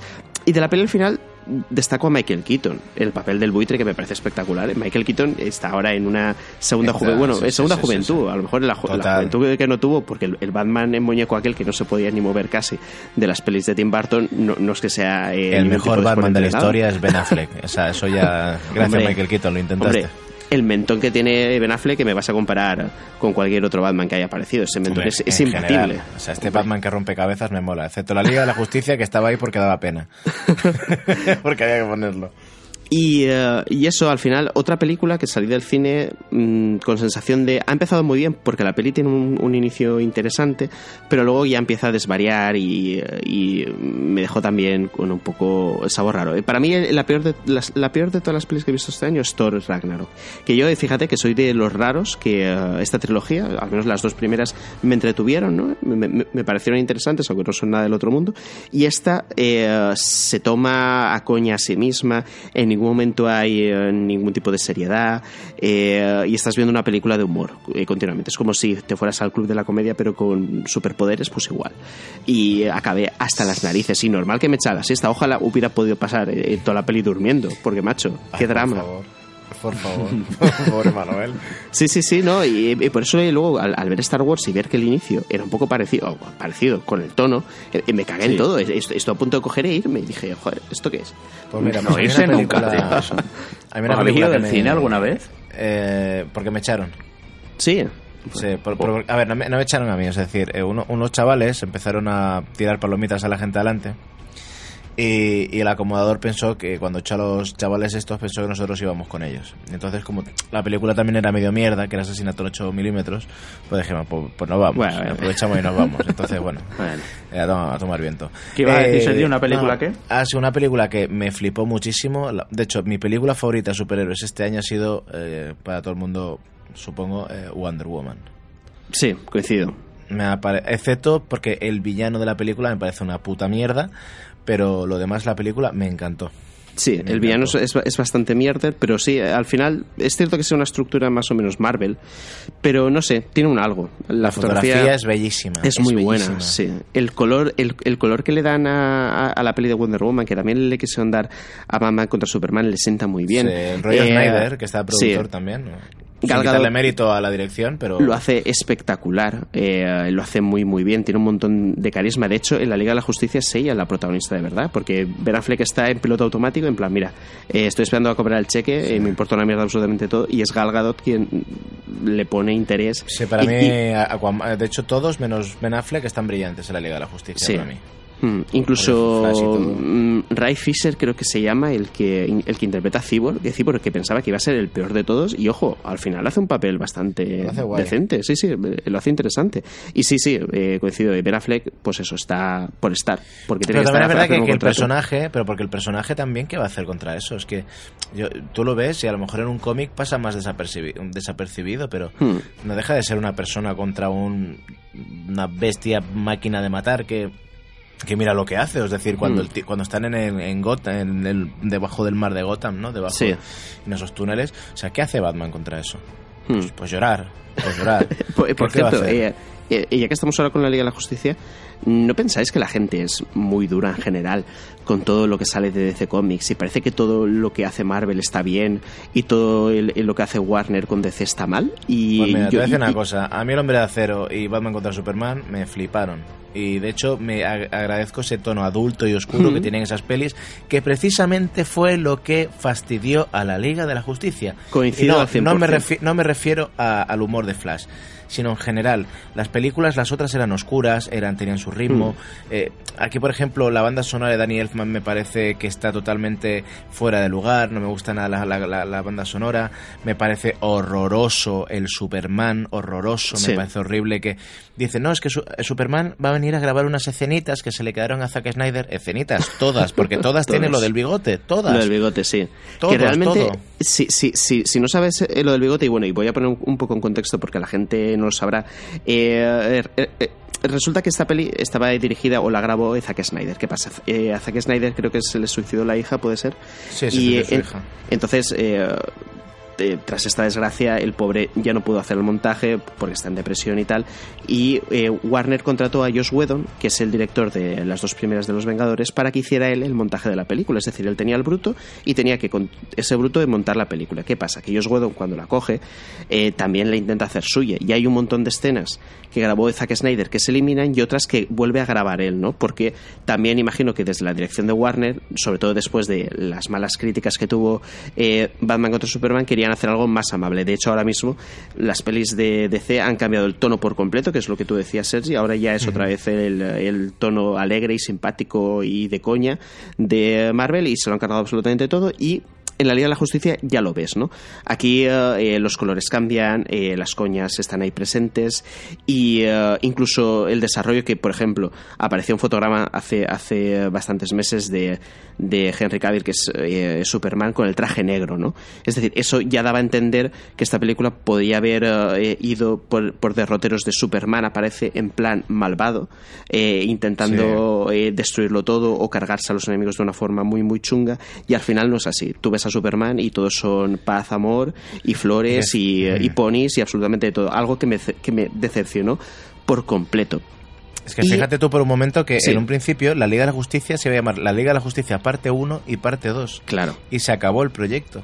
De hecho, hay, es curioso porque si, si recuerdas, Sergi, hay una conversación en la que eh, Jason Momoa comenta, eh, pero hacer X con Superman, en lo que iban a hacer con Superman, es peligroso porque puede que vuelva siendo un cabrón. En pocas palabras dice eso, pero luego al final no es así, porque tú Superman lo ves exactamente igual que era en El Hombre de Acero. Es decir, eh, súper amoroso con Amy Adams. sí, sí, que no sale desviado. Sale perfecto. Exacto, incluso haciendo coñas luego con, con Flash que, alucinas, que dices, joder, macho, aquí qué buen rollo hay todo. Sí, sí, sí, es absurdo todo. No, no, y, y, y, ponía el contexto este por lo que tú decías del bigote, claro. ¿Qué pasa? Que Henry Cavill al mismo tiempo estaba grabando en ese momento Misión Imposible 6, que si no me equivoco, eh, a... Tom Cruise. Tom Cruise se rompió una pierna y estaba, creo que la grabación de la película ah, en, en, suspense. saltaba ahí, Exacto. y se, la pierna en la pared. Efectivamente, se pegó un, un, estudio inspectoral. ¿Qué pasa? Que al, paralizarse la grabación de la peli, eh, coincidió también con que había que grabarse nuevas escenas de Superman, que Josh Whedon quería grabarlas, pero por contrato eh, el actor Henry Cavill no podía quitarse el bigote que llevaba para la grabación de la película de Misión Imposible. Entonces eh, Warner se ve que quería pagarle a la productora lo que fuera para que se lo quitara y luego que se lo volviera a dejar. Total, que no se aceptó. Creo que la productora es la Fox, ¿verdad? Creo que sí. Por cierto, Que, que luego comentaremos la compra por parte de Disney. Y sí, la comentaremos luego cuando os calléis de los superhéroes, porque yo estoy bostezando, pero que estoy terminando. Y el caso es que lo jodido de todo esto es que luego al final Warner tuvo fotograma por fotograma que quitarle el bigote a Superman que aparece en todas las escenas, está con bigote. Lo que pasa es que no lo vemos porque lo ha quitado. Pues mira, te voy a decir una cosa. Yo para ver semejante basura, porque al final, por mucho mérito que, que oye chicos, lo habéis intentado, genial. ¿Para cómo ha quedado, de verdad? No entiendo por qué corregidme porque yo tampoco soy, soy un experto yo en esto, mm. pero tengo entendido que tú cuando te mueres y te entierran y no te han quemado, te crece el pelo, ¿verdad? Y te crece la barba. Sí, creo que sí. Y Superman, y Superman llevaba no sé cuánto tiempo muerto. No era más fácil ponerle una barba. Ahora que está tan de moda ser hipster. Y te lo digo totalmente en serio, ¿eh? Ah, se lo hubieran comido. No, no, no. escúchame, escúchame. Gregory, escúchame. Que Superman cuando nace, cuando revive, está pero impoluto. Está perfecto. Está perfecto. Pero y dices como... Eh, es gracioso. Tiene que ir ahí. Tiene, el ricito, tiene el ricito caído así del flequillo también en la frente. Pero escúchame una cosa, que, joder, que en el hombre de acero ya llevaba barba, tío. ¿Qué más da? Prefiero que le pongas barba y que digas que lleva un año muerto, que es lo que decían, que podría llevar grelo si quiere, y que le ha crecido de la barba, y, le das esa explicación, y que se la dejes en toda la puñetera película, a que cuando le veas el labio dices, loco, pero ¿qué coño es eso? Parece que le ha dado un, ictus, parece que le ha dado algo, que parece, parece Aznar, Aquí hay debate porque, si os acordáis, al final de Batman contra Superman, eh, da la sensación de que realmente está vivo, ¿no? Lo que pasa es que le hace falta más energía solar para que el tío resucite. Aquí no, aquí eh, dan eh, a, Superman por muerto. Y lo curioso de todo es que cuando lo cogen en brazos, que no sé quién lo coge, no sé si es Aquaman, el rigor mortis no existe. El tío está pues, pues, pues, blandurrio. Como y no se le ve nunca, y nunca nunca se le ve, nunca se le ve la cara cuando está muerto. era todo un poco turbio. Entonces esa película te das cuenta de que es un medio pastiche que no tiene identidad propia. Intenta ser una, pero a la vez quiere ser otra y no y no y no encaja. Ojo, que a la gente le gusta en general. Dicen que la, la, la mayoría de la gente le ha gustado más que a Batman contra Superman. Batman contra Superman por lo, por lo menos tenía su identidad. Esta no tiene ninguno hmm. y me parece un poco Venga, Javi, te dejo. ¿Ya? ¿Vais a, hablar, ¿Vais a hablar de The Witcher ahora y ya me termino de ir o cómo es Pues mira, The Witcher es pues, un pues, juego, todavía no he pues, terminado las expansiones. Ay, Dios mío. En fin, voy a hacer una confesión ya que estamos. He estado aquí callado mm, cual puerta porque los superhéroes, el fútbol y Gerald de Rivia son mis tres némesis. Y aquí estos compañeros que tengo eh, se han enredado con los superhéroes en fin no tengo ni tienes algún némesis más que, que pero, sigue venga sí. Alguno más hay alguno más hay. En fin eh, no, no quería pasar sin que habláramos de, de series y todo el fenómeno Stranger Things 2 y por cierto eh, quiero comentar también Dark eh, está en boca de todo el mundo, ha tenido un Metacritic bajísimo, a los críticos parece que no les ha gustado mucho, está en Netflix, la tenéis. Y a mí... Sí, sí, pues es una mezcla entre Stranger Things y Donnie Darko, por así decirlo, la película, ¿no? Mm. Y me parece súper interesante. Una serie europea, alemana, una fotografía muy chula, muy de Alemania, todo nublado, una ciudad eh, con una central nuclear, eh, en fin, el guion es una pasada, viajes en el tiempo, asesinatos. Y de verdad, si podéis verla, os la recomiendo mm, de manera muy personal. Entiendo que la serie tiene algunos problemillas, pero a mí me ha cautivado bastante. Es un poquito lenta, por ejemplo, hmm. pero es muy, muy interesante. Y está en alemán, así que esta os podéis ahorrar ver la versión original subtitulada y, y la veis en español, que también está muy bien. Y tenemos amigos, compañeros de doblaje que tienen que comer todos los meses. Así que yo esta me la he visto en español. Y Stranger Things 2, pues no sé qué opinión has dejado. A mí me ha gustado más la segunda que la primera. A mí me gustó más la primera que la segunda, pero porque para mí es más mágica. Esta es muy buena, me encantó, además que sube salir a Sean Astin es la, la bomba y tal, pero la primera tenía más magia para mí. ¿eh? Eh, eh, porque tiene sorpresa, claro, porque tiene ese factor sorpresa. pero yo estoy con Javi, me parece que la historia que se plantea está mejor, el ritmo también es mejor y sobre todo luego la puesta en escena, la fotografía, efectos especiales. Claro, aquí tenía pasta Netflix, en plan, joder, joder. Ya, pero aunque la parte de 11 sí. no me terminó a mí de, de... Mm, yo solo quería saber lo que pasaba dentro del pueblo, no fuera, ¿sabes? Aunque entiendo la parte de 11, efectivamente.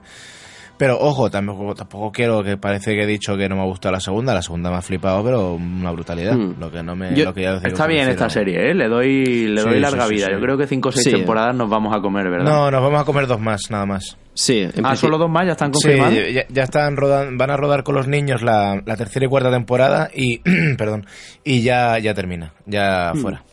Y eso me mola también. sí, sí, está bien un detalle al, respecto de la interpretación, el, el chaval que hace de, de, Will, que no sé ahora mismo el nombre, eh, me parece que, que, lo hace genial. El tío tiene un papelón. cuando le da los tembleques, tío. Claro, claro. Eh, tiene, eh, tiene escenas bastante complicadas y la resuelve muy, muy bien. Y para ser un chaval tan joven tiene meritazo. No pasa igual con Winona Ryder, que bueno, creo que tiene un poquito de sobreactuación, un poquito solo. Hombre, es, que, es que la pobre esta mujer está quedando en desgracia, ¿eh? Con cada cosa que le pasa en la serie es que, digamos, yo, ya me habría pegado un tiro. Sí, eh, y, eh, y, de hecho, a ver, hay, hay, hay, ciertas partes de la serie que las hace bien, ¿no? Pero sé que se nota en, en algunos tramos que se pasa de frenada que no hace falta hacerlo tan así, ¿no? Que, le quita un poquito de naturalidad. Pero bueno, en general, mm, yo creo que la serie ha gustado a la gente. La campaña de publicidad de Netflix ha vuelto a ser espectacular, con un juego de móviles que lo hemos comentado alguna vez aquí también, que está muy chulo, está entretenido, muy a lo Zelda, a, los antiguos. Y, con ganas de ver eh, la siguiente. Eh, creo que para mí, mm, bueno, y Westworld, aunque no es de este año, pero sé que la vi este año, es, es, es, la serie que más me ha flipado en 2017. Que por cierto, la temporada 2, chicos, esperaba para este 2017 y se ha ido a 2018. No, ya avisaron que quedan dos años de espera. Sí. Cuando terminó la primera. Y, se ve que hubo también algún tipo de problema con el, el, rodaje de la serie. Algo pasó. Creo que también algún accidentado, no sé qué.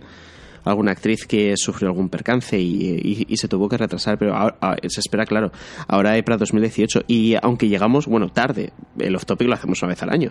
Pero, ¿qué os pareció la última temporada de Juego de Tronos? Es verdad, te voy a decir que poco se ha hablado, ¿eh? O sea, parece que fue hace mucho. Pues mira, voy a decir una cosa. Pues con todo lo que se criticó, con todo lo que se criticó y los viajes rápidos que es cierto que tenía, que antiguamente estábamos acostumbrados que se tenía. Bueno, Mm, Sergi, a lo mejor le dio un cierto ritmo. Yo creo que han sido cinco temporadas, no, perdón, seis temporadas, porque la de ahora ha sido la séptima, ¿verdad? Si no me equivoco. Sí. seis temporadas, planteando todo el terreno, todo el tablero de ajedrez, poniendo la ficha en su sitio, todo el politiqueo y todo. Y ahora ha sido pim pam, pim pam, unos peones comiéndose a otros pero si al final y unas comiéndose a otros. Pero si al final y creo que ha cogido un ritmo que no le va mal tampoco. Además hemos tenido todo el fanservice que hemos querido, con esa Daenerys al lado de Jon Snow. pero si lleva seis temporadas acostumbrado de repente pasa. Es que es lo que parece. La de sensación que cuando yo estaba viendo la serie era como se les ha echado el tiempo encima. Se les ha echado el tiempo encima. Sí, y porque a lo si mejor no tendrían que haber añadido. Tendrían que haber añadido un par de capítulos más. Y también te voy a decir una cosa. Se nota un montón que George R. R. Martin no está encima y todas esas cosas no están escritas. Porque te voy a explicar. El capítulo en el que van a buscar un muerto y se van los siete solos. eso no se sostiene por ningún lado, Javi. Son, Además que tarda un minuto y medio en cruzar todo Poniente. O sea, sí. Y luego, o sea, eso era tan fácil como, oye, Daenerys, que nos vamos a echar un café y pasamos un momento por aquí, cogemos un muerto, dos están en oferta y lo llevamos para atrás otra vez. ¿Te, te parece el plan guay?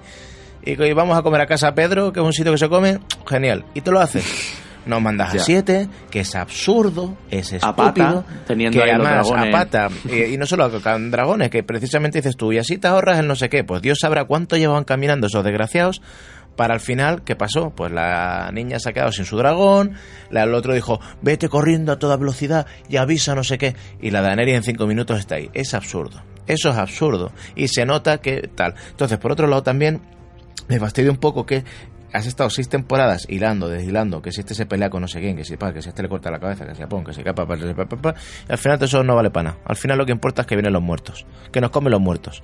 Pues eso, Y al final... Eh, eh, eh, pero mira, eso a mí me gusta porque en los libros, de alguna manera, quienes llevamos también un montón de años comiéndonos los mocos con la espera, primero con Festín de Cuervos, y va a seguir, y luego con Danza de Dragones, ya de alguna forma, una de las cosas que barajábamos era eso, ¿no? Que todo se enfocara a luchar todos juntos contra la amenaza que viene del norte.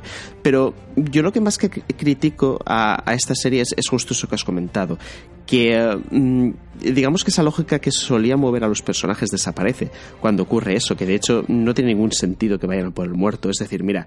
Eh, Qué absurdo, que lo pienso y me río, tío.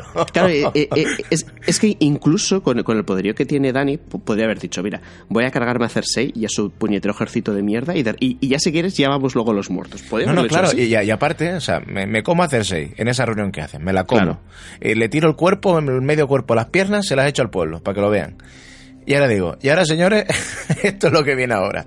¿Venís o no venís? Y nos vamos. Eso sería lo lógico. Y, otra cosa que no me gustó es que hay un personaje en concreto que para mí pierde ya todo el valor y ya no se ve nada, que es eh, eh, Peter Dinklage haciendo de Tyrion Lannister. Mm, es, es la temporada donde ya no tiene peso, donde eh, sus intervenciones no dicen absolutamente nada, donde Dani tampoco le hace caso. Está, desubicado está desubicado, no le dan un papel concreto y no le dan un objetivo determinado. Entonces, uno, uno de los atractivos más interesantes que tenía la serie, como que desaparece. Y luego está el tema también que, que bueno, que sí que de los efectos especiales espectaculares, las localizaciones tremendas. Eh, no, sé, no sé ahora mismo cómo se llama, pero eh, Rocadragón está en un lugar de del País Vasco, en, en la costa, y, la forma en la que lo recrean y, lo convierten en lo que es, es espectacular. Y esos valores de producción al final lo que hacen es además que parte del equipo son españoles, ¿eh? de los efectos especiales. Sí, sí, sí. el ranchito.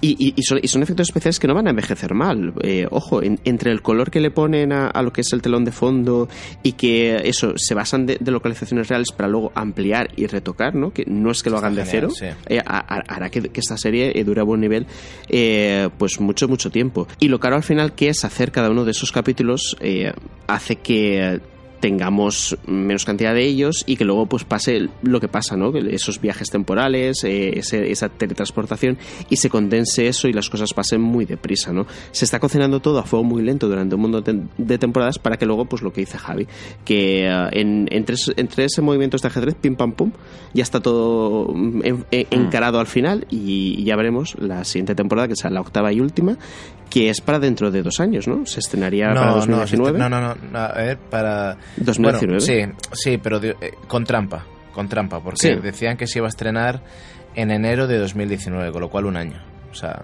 me ah, bueno, si es así, me parece que no son, dos años. Claro, o sea, me parece que no era septiembre de 2018, sino que era, si iba enero de 2019. Mm. el, el, caso es que estamos hablando ya de de eso, de capítulos que son como películas. Entonces, de ahí se entiende también que se tarde tanto, porque eh, tantos efectos especiales que le metes, pues imagínate, ¿no? Si para Star Wars tardas lo que tardas, pues para en varios capítulos de Juego de Tronos, pues tardas una eternidad. Lo que pasa que eh, no sé cómo lo voy a hacer, porque a mí me gusta disfrutar las, las series de golpe. ¿sabes? De decir, oye, hmm. me voy a comer, y más, sobre todo esta, que es un fin de temporada, y me molaría de verdad coger un día una tarde y vérmelos todos, pero es que me da tanto miedo el, el spoiler, tío, que no sé qué hacer. No, no, pues, pues verla al día. Eh, conforme está internet, de hecho, es que ¿sabes lo que pasa? Que cuando veo una hora de capítulo me, me, sabe a poco. ah, claro, que, que, tú quieres acumular, acumulas y luego... Claro, claro, claro, yo cojo tal y coger y decir, venga, me veo los ocho, los siete capítulos que va a tener. Pero claro, estar dos meses o tres no, aguantando sin tragarme un spoiler es que me da cosa y me cabrea. de spoilers, además. Y me cabrea. Sí, no, y, y, al final nosotros que trabajamos mucho con redes sociales, ya sea gestionando eh, las redes sociales de las empresas eh, donde trabajamos y tal, tenemos que ir con pies de plomo y, eh, nos vemos obligados a, verlo al día. Yo recuerdo que, por ejemplo, volviendo al despertar de la fuerza, hubo un imbécil, porque no tiene otra palabra, que el día del estreno empezó a poner en, en todos los Facebook de todas las revistas de videojuegos. En el spoiler nos pasó, nos pasó en Facebook. En pues, nos lo eh, Exacto, sí, sí, sí, pues pasó en todos. El, spoiler clave, ¿no? El spoiler clave. Además era copia y pegas en plan, tío. Pero imbécil se queda corto. O sea, sí, diría otra cosa peor. no pasa nada, ahora con la, con la no neutralidad de Internet ya nos van a registrar todo lo que decimos, lo que no decimos. y ya está, y no vamos a estar totalmente. Anda que trae cola esto también, ¿eh? No lo hemos hablado aquí en Reconectados, Pero ojito, señor Trump, madre mía, ya empieza, ya empieza con su historia. Si no tiene bastante con lo de Israel y Palestina, ahora encima viene con esto. Sí, eh, esperemos que la Unión Europea no, no imite las políticas eh, en este sentido. Eh, yo espero que no. Pero bueno, es retroceder a la naturaleza propia de Internet. O sea, si, si lo bueno de Internet precisamente es eso, la, la plurinformación y la cantidad de voces que hay, a menudo voces polarizadas, como decía antes Manu donde todo el mundo se pone mm. muy en una posición o en otra, pero, pero es que esa es la clave de este medio, ¿no? Y el debate y, todo eso, y en fin ya veremos por dónde explota esto. Y ahora, chicos, que hablábamos también de Estados Unidos y de sus nuevas leyes y sus cosas, lo me introducías antes, Manu, también. Disney compra la Fox. Eh, increíble. o sea, el, el, oligopolio que se ha montado ahí eh, vamos a ver también cómo fluye el sector del entretenimiento. Y ojo porque ya hay habladurías bastante fuertes por cierto y a mí me han llegado ya por varios sitios porque tengo conocidos en Disney eh, de que el Netflix de Disney no el contenido bajo demanda está a puntito lo tienen ya todo preparado para lanzar su plataforma y ahora con Fox ya van súper cargados, tienen suficiente contenido y material como para poder pedir una suscripción al mes, pues no sé, de 8 dólares, de 10 dólares, como las demás, vamos. ¿cómo le, ¿Cómo le va a afectar a Netflix esto? Porque eso será un golpe duro, ¿eh? Eso es un golpe mucho más duro para Netflix que HBO. porque va a ser más marcas. claro, date cuenta que Netflix está ofreciendo Guerra de las Galaxias, está ofreciendo Padre Familia, está ofreciendo, yo qué sé, las cosas. Sí, no, no, Netflix tiene muchísimas, y de, y de Disney, tiene Zootropolis, tiene las de Pixar, tiene muchísimas cosas de Disney y Netflix ahora mismo, tiene Piratas del Caribe y todo esto. Pero entiendo, yo entiendo, Sergio, de todas formas, que será una cosa eh, lenta, que Disney sacará su servicio, pero no por ello quitará a Netflix Oye, pues, pues ahora que estaba por, por, cuatro duros, ya que compraba Fox, pues, pues, podría haber girado la cabeza, como giró Superman para ver a Flash en la Liga de la Justicia, y, podría, haberle dicho, claro, y haberle dicho, Netflix, No, pero eso, eso, eso, eso es un movimiento bursátil muy arriesgado. Los accionistas pueden aceptar una compra, sí, man. Hace unos meses en, uh, en, Estados Unidos se retiraron un montón de contenidos de Disney en Netflix. Lo que pasa es que España no afectó. De hecho, no, sé si os acordáis, hubo polémica. Eh, aquí mucha gente preguntó y desde, y, desde Netflix España desmintieron que se fueran a quitar eh, las cosas que había aquí. El caso es que con todas las cosas que ha comprado Disney de lo que tiene la Fox, eh, es sobre todo importante, por lo que comentáis, el 30% que la Fox poseía de Hulu o de Hulu o como se llame, que es un servicio también de, de vídeos en streaming Mm, que pone, o sea, que tiene un montón de series de televisión, entre ellas El cuento de la criada, que es una de las series que también ha sido... sí, sí, sí, para mí la serie de este año. Sí, sí, sí, creo que también. Eh, que, que, eso, que produce series y que, y, que tiene ya ese, ese, potencial y esa estructura. Entonces, justo es así. Disney quiere comerse a Netflix, está viendo que el futuro pasa por ahí, que incluso Netflix está ya estrenando películas directamente en su plataforma, no las pasa por el cine. De hecho, Fede Etarras, ¿no? Eh, es una película que luego se apareció en el cine, mm. pero primero eh, estuvo en Netflix y... Y ya, que la comentabas antes, ha, estado en determinadas tiradas de cine, ¿eh?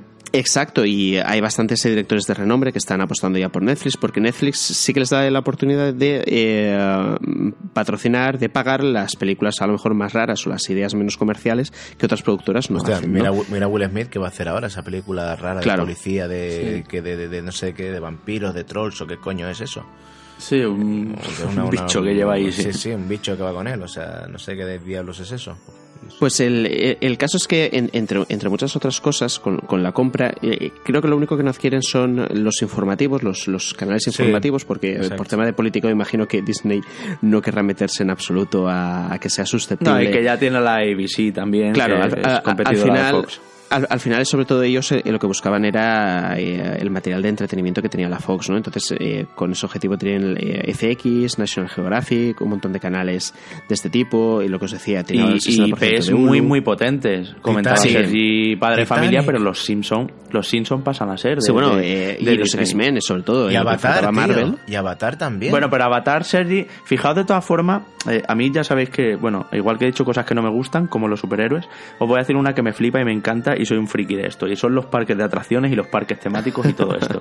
y cuando yo vi que Disneyland y Disney World en Estados Unidos van a abrir un mundo solo de Avatar, ya empecé ahí a, atar cabos, ¿vale? Porque mm, no pasa nada, ¿vale? Es una cosa simbólica. De hecho, esto de los mundos, eh, los parques Universal en Estados Unidos tienen un mundo de los Simpsons. Hmm. Igual que lo tienen de Harry Potter o de Jurassic Park y de otras eh, marcas Universal. Entonces, ¿qué va a pasar ahora con esos mundos de los Simpsons en los parques Universal? Y es más, eh, veía ya bastante indicio de que hubiera algún tipo de acuerdo, algún tipo de compra de accionariado con Disney y Fox, eh, efectivamente, haciéndose con un mundo entero, atracción y todo de Avatar. Igual que están haciendo atracciones de Star Wars y todo, y de Marvel, desde que tienen esas licencias. O sea que muchas veces en el terreno, nosotros hablamos aquí siempre de, televisión, de cine y de, y de videojuegos, pero en determinados sectores mucho más comerciales o que una Disney Store comparta local con una tienda de Fox, este tipo, en, a lo mejor en la Quinta Avenida en Nueva York, este tipo de cosas son muy significativas de lo que luego a gran escala está pasando. y, y, ya con esto del mundo de Avatar en los parques Disney, ya tuve mosca detrás de la oreja. Pero vamos, mosca detrás de la oreja la que tuvieron los Simpsons acertando una vez más, ¿no? Aunque yo creo que son ya tantos capítulos de los Simpsons que cómo no van a acertar cosas, ¿no? Es que ¿Cuántas temporadas van? 30. Sí, claro, al, final han hecho un montón de predicciones, pero vaya, es, curioso, ¿no? Porque sobre todo en, temas políticos, o a lo mejor incluso... Lo que da miedo es que de las predicciones absurdas que hacen, aciertan. predicciones absurdas que dices, esto, ay, en ese momento te ríes, qué bueno sería. No, ocurre. De todas formas, Eso da miedo. Eh, al respecto de la compra, eh, vi a mucha gente alterada diciendo, ah, Deadpool 2 ya no será calificación R, no sé qué. Tranquilo todo el mundo. va a respetar. Claro, claro. No, no, además es lógico. A, Disney le interesa diversificar el negocio y tiene la Fox. La Fox va a continuar existiendo, pero dentro y como parte de Disney. Y, eh, vamos a ver Deadpool, y vamos a ver los X-Men. Y que Disney, la, estrategia al final, los X-Men con toda su violencia, con lo ven no despellejando. Eso que nos quepa duda. La estrategia de Disney, además, pasa por ser un conglomerado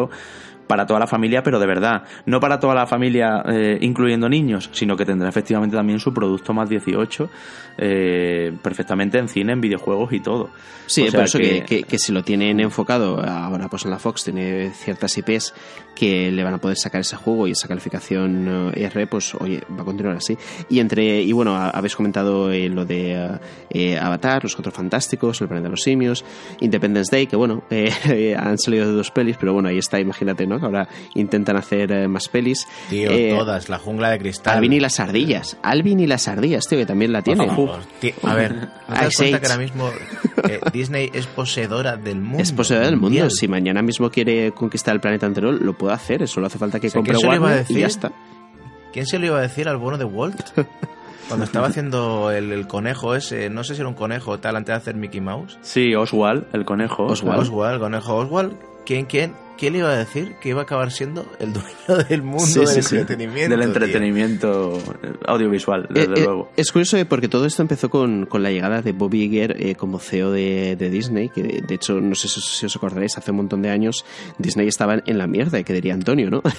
y, y, entonces él lo tuvo muy claro. Él dice, ah, eh, vamos a ver, eh, películas que están funcionando bien, eh, compañías determinadas que todavía no, no, son propiedad de nadie, como por ejemplo Pixar, pues pues vamos y adquirimos Pixar y a partir de entonces que Pixar haga las películas que yo quiera.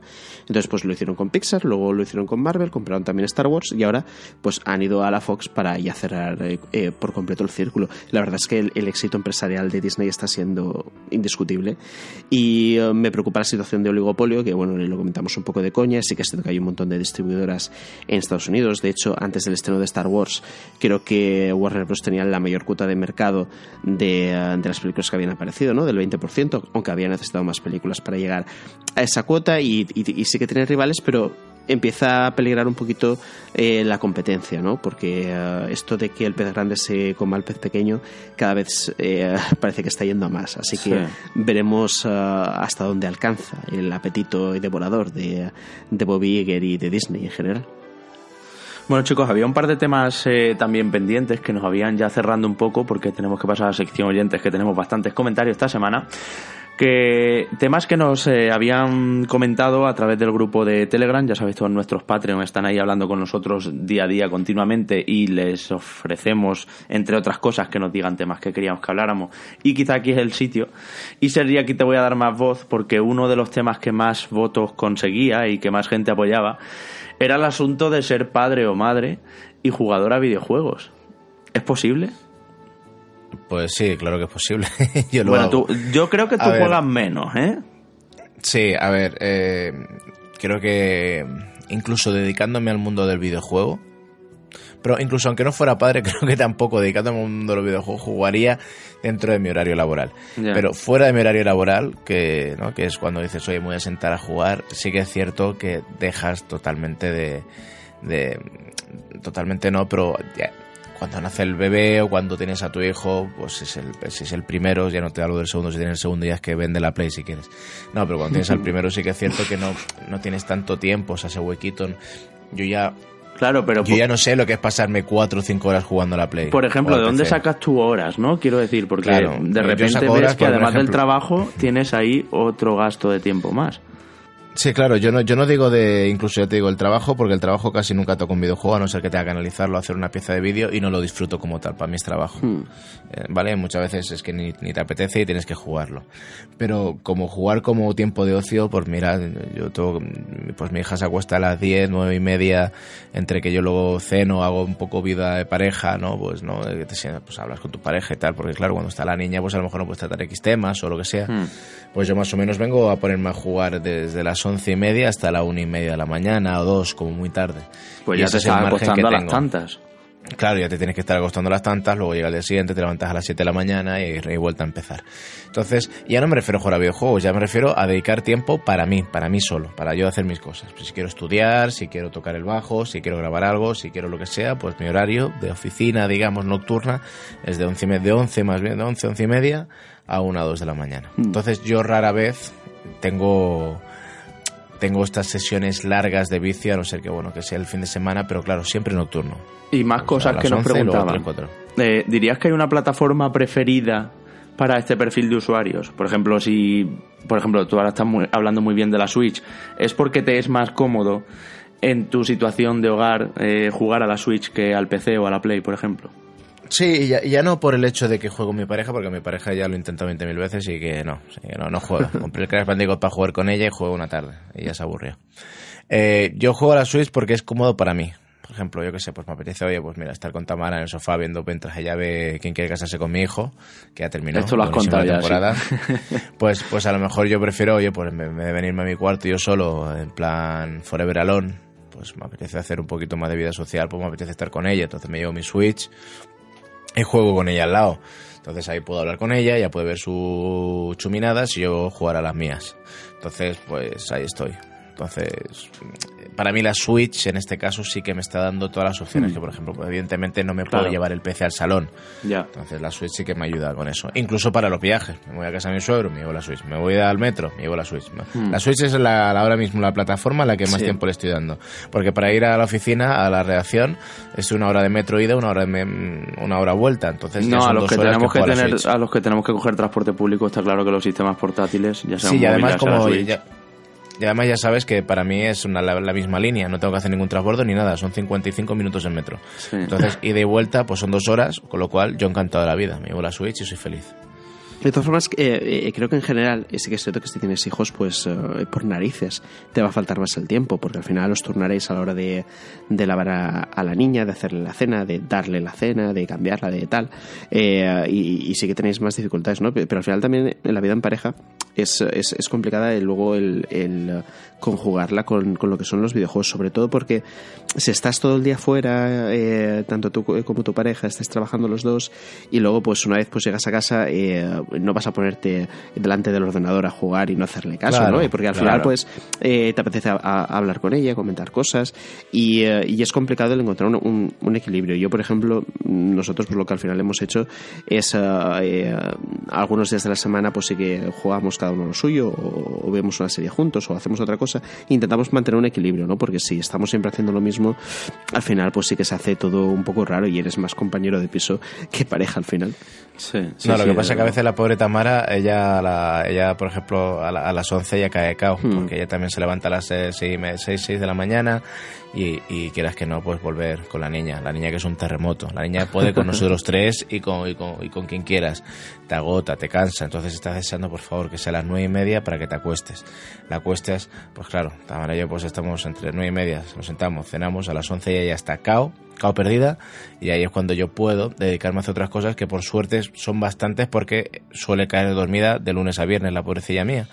Entonces no podemos hacer mucho. Otra cosilla sobre esto, ¿creéis que, ya lo último, ¿creéis que vamos a ser los que hemos crecido jugando y en la adolescencia con consolas y la infancia con consolas, ¿vamos a ser jugadores para siempre o llega como una edad donde abandonas esto? E incluso diría, ¿interesa este perfil de público? Es algo que nos decían también los Patreons. Eh, ¿Creéis que las editoras van a hacer juegos para gente que, que tiene poco tiempo, gente que tiene más de 40 años y ha vivido otras cosas que el que tiene 20, aunque los dos sean mayores de edad? Eh, quiero decir, ¿se harán juegos para, para este perfil nuestro, hacia el que vamos? Pues mira, Javi, no lo sé. Lo que sí te puedo decir es que de alguna ¿Jugarás forma. siempre? no, jugar seguro que juego siempre. Lo que sí estoy perdiendo con los años es la ilusión. Pero esto también puede ser serie de trabajar de esto, ¿eh?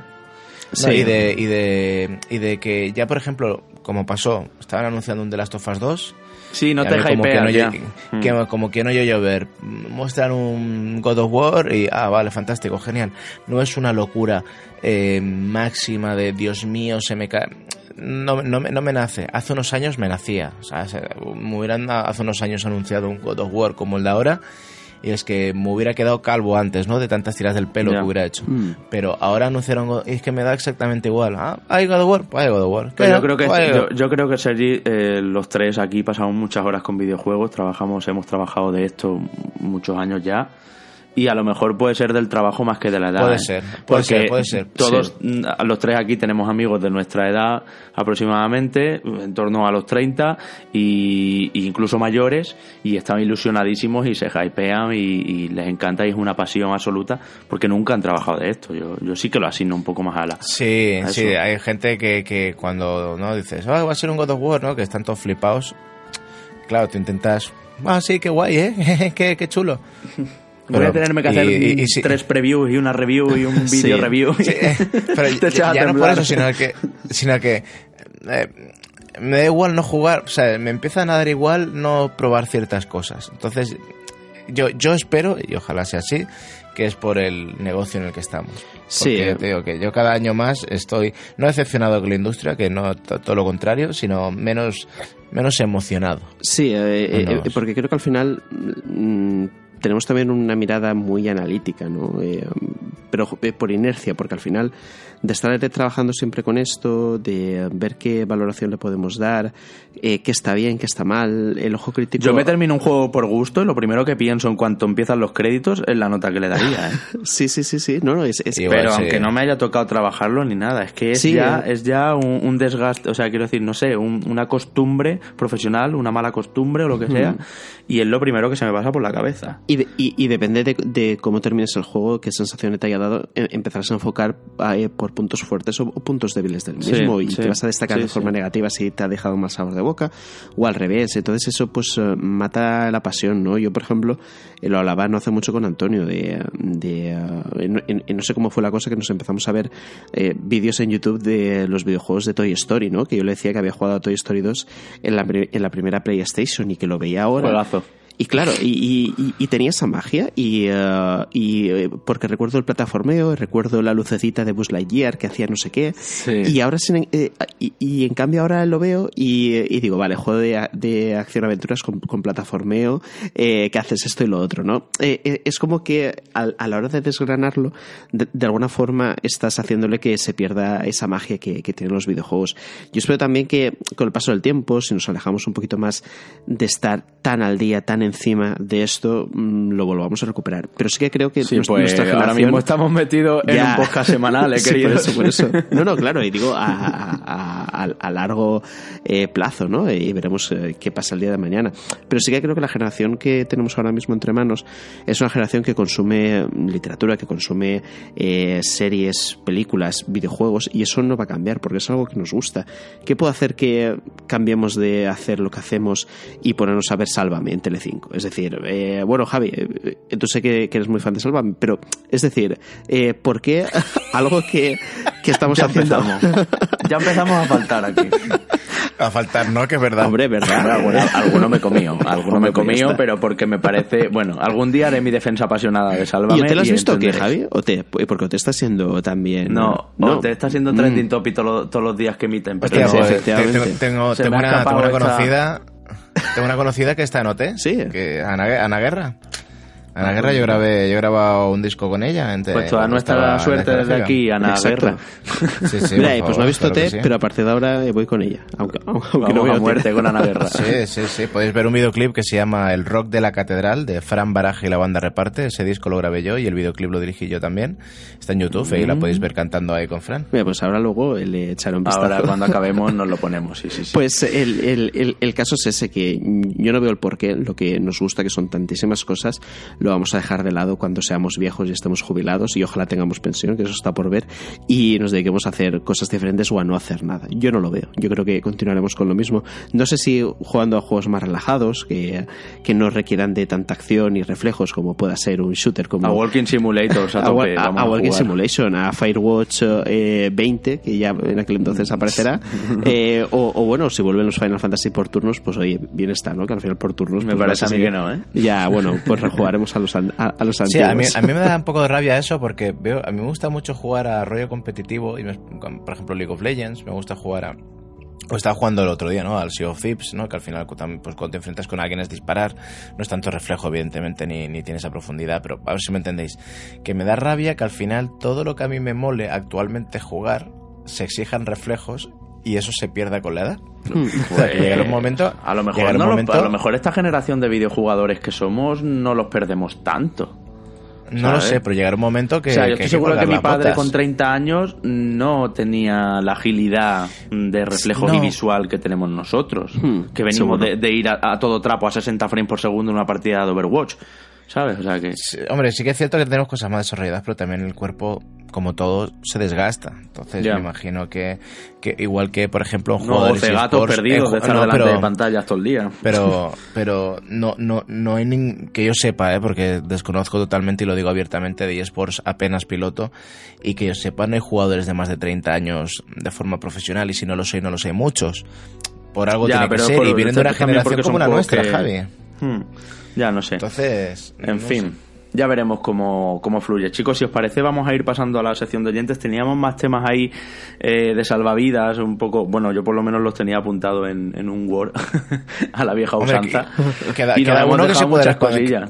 Pero, Howard, queda uno y se, y se puede responder rápido, que yo tengo aquí apuntado. Eh, ¿Y qué tienes tú por ahí apuntado? A ver. Eh, cómo hacerse periodista de videojuegos. Ah, bueno, esto, es otra cosa que nos pedían los Patreons. Sí, sí, yo si queréis, lo, pero 30 mm, segundos cada uno, contáis vuestra biografía y, y, el consejo. Venga. Manu. Eh, por favor, bueno, Manu, venga. ¿Cómo hacerse periodista de videojuegos? Pues estudiando periodismo, principalmente, y si no estudias periodismo, pues eh, eh, colaborando con algún blog, alguna revista, y eh, intentar que por tus textos, por tu trabajo, pues al final entres a, trabajar de ello. pero os digo una cosa, no os lo, no os lo recomiendo para nada. Así que si tenéis pensado dedicaros al periodismo de videojuegos, por favor, haced, haced Tal cual os lo digo. Tal cual os lo digo. En eso coincidimos los tres. Sí. sí. Sí, se gana eh, poco. Sí, eso lo, digo, eso lo voy a decir abiertamente. no, no, se gana poco. se gana poco. Hablando claro, se gana menos que si hicierais jornada completa en un McDonald's. O sea, es, es una vida muy sacrificada. Y efectivamente, eh, a día de hoy en España no está pagado como, como en otros países, ni considerado. Yo sé que a lo mejor al que no está tan cerca nuestra eh, le puede parecer el trabajo ideal. Luego se escribe y se está delante del ordenador muchísimo más de lo que se juega. Y más a día de hoy, porque porque hoy en día tienes que, que ya no es hacer solo reviews, ni mucho menos. Ya sabéis que hacemos muchísimas cosas, reportajes, hacemos eh, entrevistas, avances, eh, muchas cosas que no, no necesariamente requieren jugar y que requieren mm, todos los tops, los rankings, todos estos mm. formatos, más todos los nuevos que van saliendo. Incluso, yo que sé, este podcast mismo lleva consigo toda la grabación, más luego toda la postproducción, más y en ningún momento está jugando a nada. Mm, no es tan idílico como parece y ya nos habéis escuchado, eh, pues se pierde un poco la ilusión que se tiene como jugador. Yo, bueno, no sé, Manu, si quieres contar un poco eh, rapidísimo cada uno, que nos preguntaban también cómo empezasteis, qué consejo daríais y tal. Pues, yo, pues yo, estoy con Manu, en lo que ha dicho él. Hmm. Sí, eh, principalmente, a ver, eh, la clave sobre todo es el periodismo. El periodismo creo que te da la base eh, de todo luego a la hora de dedicarte tanto a, hablar de videojuegos, a, hablar pues, pues, de cualquier cosa en, Internet, ¿no? Luego es necesario, por ejemplo, tener conocimientos de SEO para saber posicionar bien tus textos, por ejemplo, que al final es la única forma de hacerle llegar lo que haces a la gente. También tener conocimientos en redes sociales y tener un montón de habilidades que no se aprenden en la carrera de periodismo, ¿no? Pero que sí que puedes hacer, sobre todo a base de mucha experiencia también a base de cursos que complementan unos conocimientos que por desgracia en la universidad, en, eh, sobre todo en el tema del periodismo online, no están, ¿no? Y sobre todo en la creación de contenidos en general. Pero eso, yo por ejemplo empecé eh, colaborando en, en, un blog que se llama, bueno, en un blog, en una página web que se llama PS Now, que creo que sí, todavía está en funcionamiento y a partir de ahí en un evento en Valencia coincidí con el que es mi jefe y nada, pues me contrató para trabajar en, en la PS4 y, y, desde entonces pues ya son cuatro años. estoy aquí y, eh, y esa es, eh, es, mi historia. Pero antes de, de dar el, el, testeo a Sergi, eh, vuelvo a recalcar pues, lo que dice Javi. sobre todo, imaginaos nuestra jornada laboral cuando, cuando estábamos los, los tres junto a Antonio y a César en, en la PS4. Las ocho horas en la oficina, de 8 a 6 de la tarde, que son algo más de ocho horas, no nos la quitaba nadie. Y, sum, y súmale, y súmale. Y súmale, claro. súmale luego que si tenemos que programar redes sociales, que te quedas a lo mejor una hora o dos horas más. O si tienes que hacer eh, un reportaje. de llevarnos la consola a casa para jugar ese día. Sí, eso, aparte. Eso aparte, que tú mm. acabas eh, tu horario y luego dices, vale, pues como me he pasado el día escribiendo, pues me voy a ir luego a casa a jugar el siguiente análisis que tengo que hacer. Pero eso son horas de trabajo, porque a lo mejor en lugar de jugar, pues lo, que decíamos, si te apetece estar con tu pareja hablando de qué tal ha ido el día o viendo alguna serie y no, y lo que estás haciendo es continuar trabajando. O los fines de semana, cuando los embargos son el lunes, ¿no? Y te pasas el fin de semana entero eh, matándote para pasarte el juego, capturando al mismo tiempo, luego haciendo el guion, pasándole el guion a Sergi para que Sergi lo cute, luego montando el vídeo y escribiendo el análisis, todo eso en 48 horas, ¿no? Es, es muy jodido y al final es una profesión que yo creo que sobre todo sirve para cuando eres muy joven. Cuando tienes eh, entre 22 años y 26 o 28, pues yo creo que sería... Sí, que los precios te dan un poco igual, tienes una ilusión porque, bueno, pues por empezar a moverte, a escribir, a coger experiencia. Y, se aprende mucho, pero más a largo plazo yo, yo lo veo muy, muy eh, jodido el tema.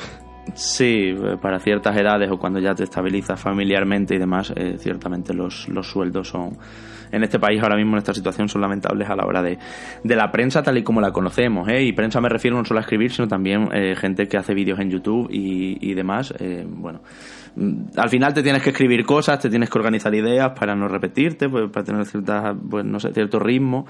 Eh, ya sea escrito en vídeo y, se nota. Yo de todas formas, Manu, hmm. eh, añadiría, creo que ha dado un discurso bastante formalista de estudiar periodismo y practicar primero en un blog y no sé qué. Es cierto que esto está lleno de gente que no ha hecho periodismo y se expresa perfectamente. ¿Vale? Y sí que es verdad que tener un primer contacto, alguien que te dé una oportunidad, que te meta y que todo esto eh, hace mucho. Yo, por ejemplo, cuando estudiaba la carrera no pensaba que me fuera a dedicar a esto. Es importante también tener conocimientos de videojuegos desde, desde muy, desde consolas muy antiguas y máquinas muy antiguas. Porque al final, si hablas de clásicos del rol, pues tienes que haber jugado a Final Fantasy VI por ejemplo, ¿no? Y, no es el más antiguo. Luego tienes que haber jugado a Secret of Mana para que ahora cuando tengamos el remake eh, podamos ver efectivamente cómo era uno y otro. No sé, eh, es bueno eso, eso enriquece mucho. Se nota mucho la gente que es nueva. base, Javi. Eh, se nota mucho la gente que es nueva jugadora y empezó como con la Play 2 y cosas así, a gente que tuvimos como máquinas antiguas o tenemos ahí todavía ese, ese recuerdo y ese bagaje que está mal que lo diga yo, estoy quedando un poco decreído, pero sí que es verdad que yo con, compañeros pues noto, ¿no? A la hora de, hablar de unos géneros u otros. Y, diría, mm, mi experiencia, pues bueno, yo cuando estudiaba periodismo no pensaba dedicarme a esto, ni muchísimo menos.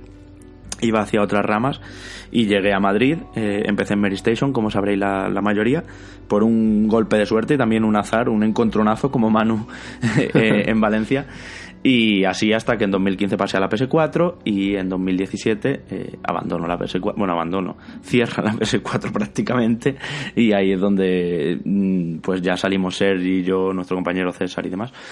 Y en fin, ahora pues me dedico a otras cosas en Vodafone y Sports, como sabéis, pero también estoy aquí con vosotros con Reconectados porque al final esto es a lo que yo más he trabajado y lo que es para mí mi pasión y es lo que creo que mejor me desenvuelvo. Pues sí, vocación absoluta. Eh, dinero no tendré mucho hasta que no tenga lo que sea, hasta que no me toque la lotería mañana viernes 22. Pero esto es lo que hay. ¿Y Sergi, algo más que decir? No, bueno, yo en este caso, eh, bueno, viene, viene, sabido que yo no soy periodista, yo hice ingeniería de sonido y luego también hice cursos de edición. Lo que pasa que, eh, bueno, pues yo siempre le he dado a los videojuegos, pues yo creo que tuve la, la Mega Drive pues a los cuatro años o así, no me acuerdo. Lo tuve bastante pequeño. Y siempre he sido un viciado de toda la vida. Entonces, a raíz de yo estar en la Tenerife Land Party, la organización, que la responsable audiovisual es la Tenerife Land Party, pues a, a raíz de traer a Mary Station, pues hicimos una amistad con ciertas personas de de la revista y cuando yo me fui a vivir a Madrid por el tema musical ya hace ya unos, unos buenos años pues, pues, bueno, pues se me brindó la oportunidad de colaborar en Mary, pues gusté eh, hasta tal punto bueno pues al final acabé siendo responsable visual del departamento. El año pasado 2016 empecé la PS4 porque no estaba de acuerdo yo con la política de, de cierto jefe y, y, marché, y marché con, con Javi, me, abrieron las puertas, con la mala suerte de que el proyecto pues no pudo seguir avanzando. Y, una vez purificada la empresa anterior la de la que venía, es decir, Mary, pues se me volvió a entrar, se me volvió a ofrecer entrar y, ahora, y ahora sigo y ahora sigo otra vez en el ruedo, cosa que me congratula. Entonces me dicen, ¿tu trabajo es agradable? No, mi trabajo a veces me encantaría mm, pues aniquilar más gente de la que pudiera y además es que te llevas, eh, hablo en mi área porque es, que pese a que digas periodista de videojuegos, dentro del periodismo del videojuego hay muchas piezas, ¿vale? Muchos roles y entre otros sí, pero es pues, haciendo periodismo al final, Sergi. Sí, hacemos reportajes, hacemos vídeos, pero tú haces tus guiones, tú te montas tus vídeos y eso es igual de pues, periodístico que escribir un artículo pues, sesudo. Pues yo, por desgracia, me levanto pensando en Medistation y me acuesto pensando en Medistation, porque siempre hay que innovar. Esto es un, negocio en el que la evolución de la tecnología, de, de lo que ofreces, eh, está, está, al día a día y tienes que estar siempre pues pensando en nuevos formatos y nuevas cosas que no siempre son las que queremos hacer, ni siempre son las más acertadas en hmm. nuestro caso. De todas formas, he de decir que aquí en, en Reconectados para mí es, es, una de las etapas que mayor periodismo estamos haciendo, sobre todo porque, aunque ya lo dijimos en el primer programa, estamos con menos ataduras que nunca. Mm, tenemos libertad, estamos valorando, estamos opinando. La preparación de los programas es bestial. Nos pasamos un montón de horas analizando lo que vamos a decir, pues de qué manera lo decimos, eh, desgranando eh, los diferentes juegos que tratamos y sobre todo con libertad, que muchas veces no la tienes en, los medios por diferentes motivos, ¿no? Aquí pues, pues sí que la hay. Y de mi etapa, dentro de lo que es eh, esta profesión, mm, esta está siendo una de, las más eh, gratificantes, justamente por eso, ¿no? Porque al final estoy con amigos eh, trabajando de la misma forma que con amigos se trabajaba en, la PS4 hace unos meses, pues, pues lo hago aquí de forma reducida y, con esa píldora semanal. Y oye, yo pues muy contento por ello, pese a todo, ¿no? Pese a que ese, esa pérdida de encanto, al menos en este sentido, ¿no? Que en este sentido solo sería eso, la pérdida de encanto, pero creo que compensa a todo lo demás.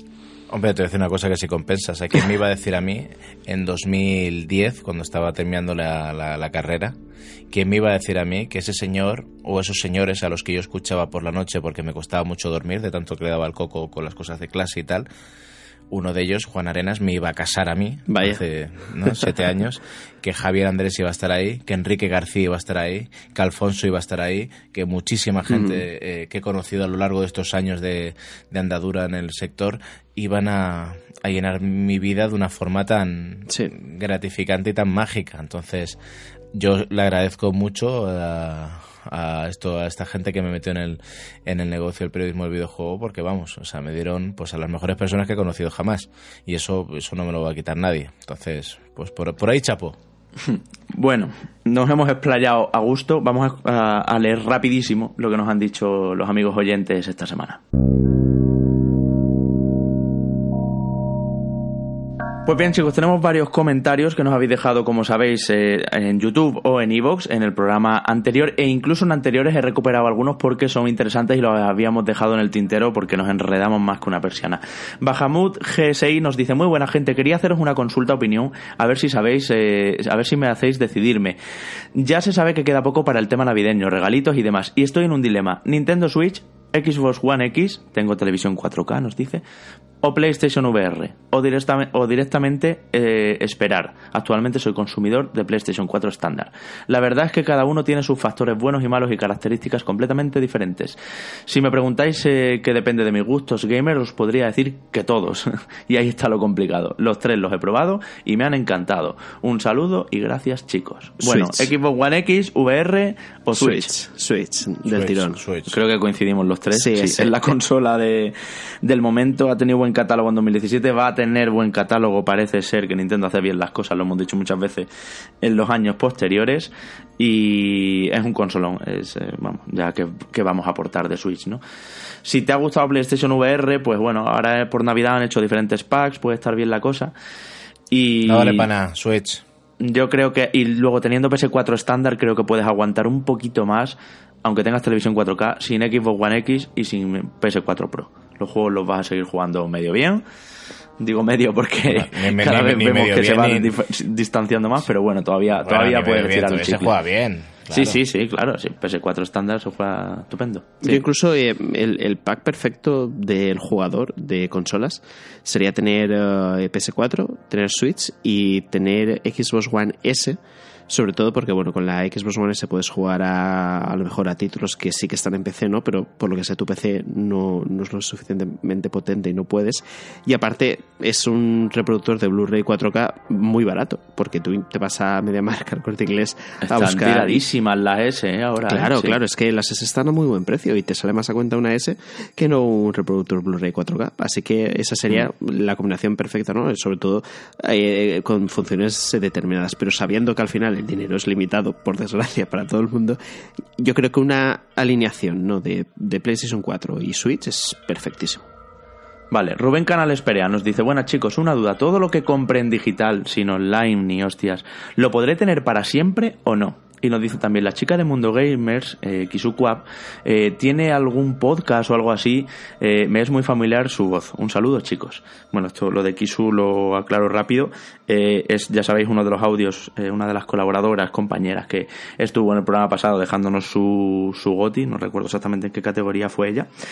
Y efectivamente, quizá te suene su voz de los vídeos de Script, porque ella ha puesto voz a, a uno de los personajes de Dayo, pero también eh, ha salido en otros doblajes y demás y por eso te puede sonar. La cosa es, eh, los juegos online, ¿los tendré para siempre? Dice. Hombre, para siempre. Sí, no hace falta. ¿Qué es para siempre? Claro, no hace falta ser miembro del Plus para los juegos que te compres online, por ejemplo en PlayStation, eh, o del Live Gold, mm, los que te compres en Xbox. No necesitas ser estar suscrito al servicio para tenerlos, eso está claro. Ahora, llegará un día, yo entiendo, en que PlayStation Plus se acabe, cierre o algo así, no sé, dentro de 200 años a lo mejor, pero a mí me da miedo, a mí me gustan más las cosas en su cajita, también porque a veces me llevo la, la consola al pueblo y allí a lo mejor no hay online y no sé, todo en su cajita a poder ser, ya digo lo mismo, estoy un poco old school hoy, ¿eh? Pero pero el día que se vaya toda la nube al garete o la hackeen o cualquier historia, a ver qué pasa con esos juegos que tenemos ahí en la biblioteca de juegos digital. Y nos preguntaba también si creemos si Cuphead saldrá alguna vez en PlayStation 4. Me parece que no. No, complicado.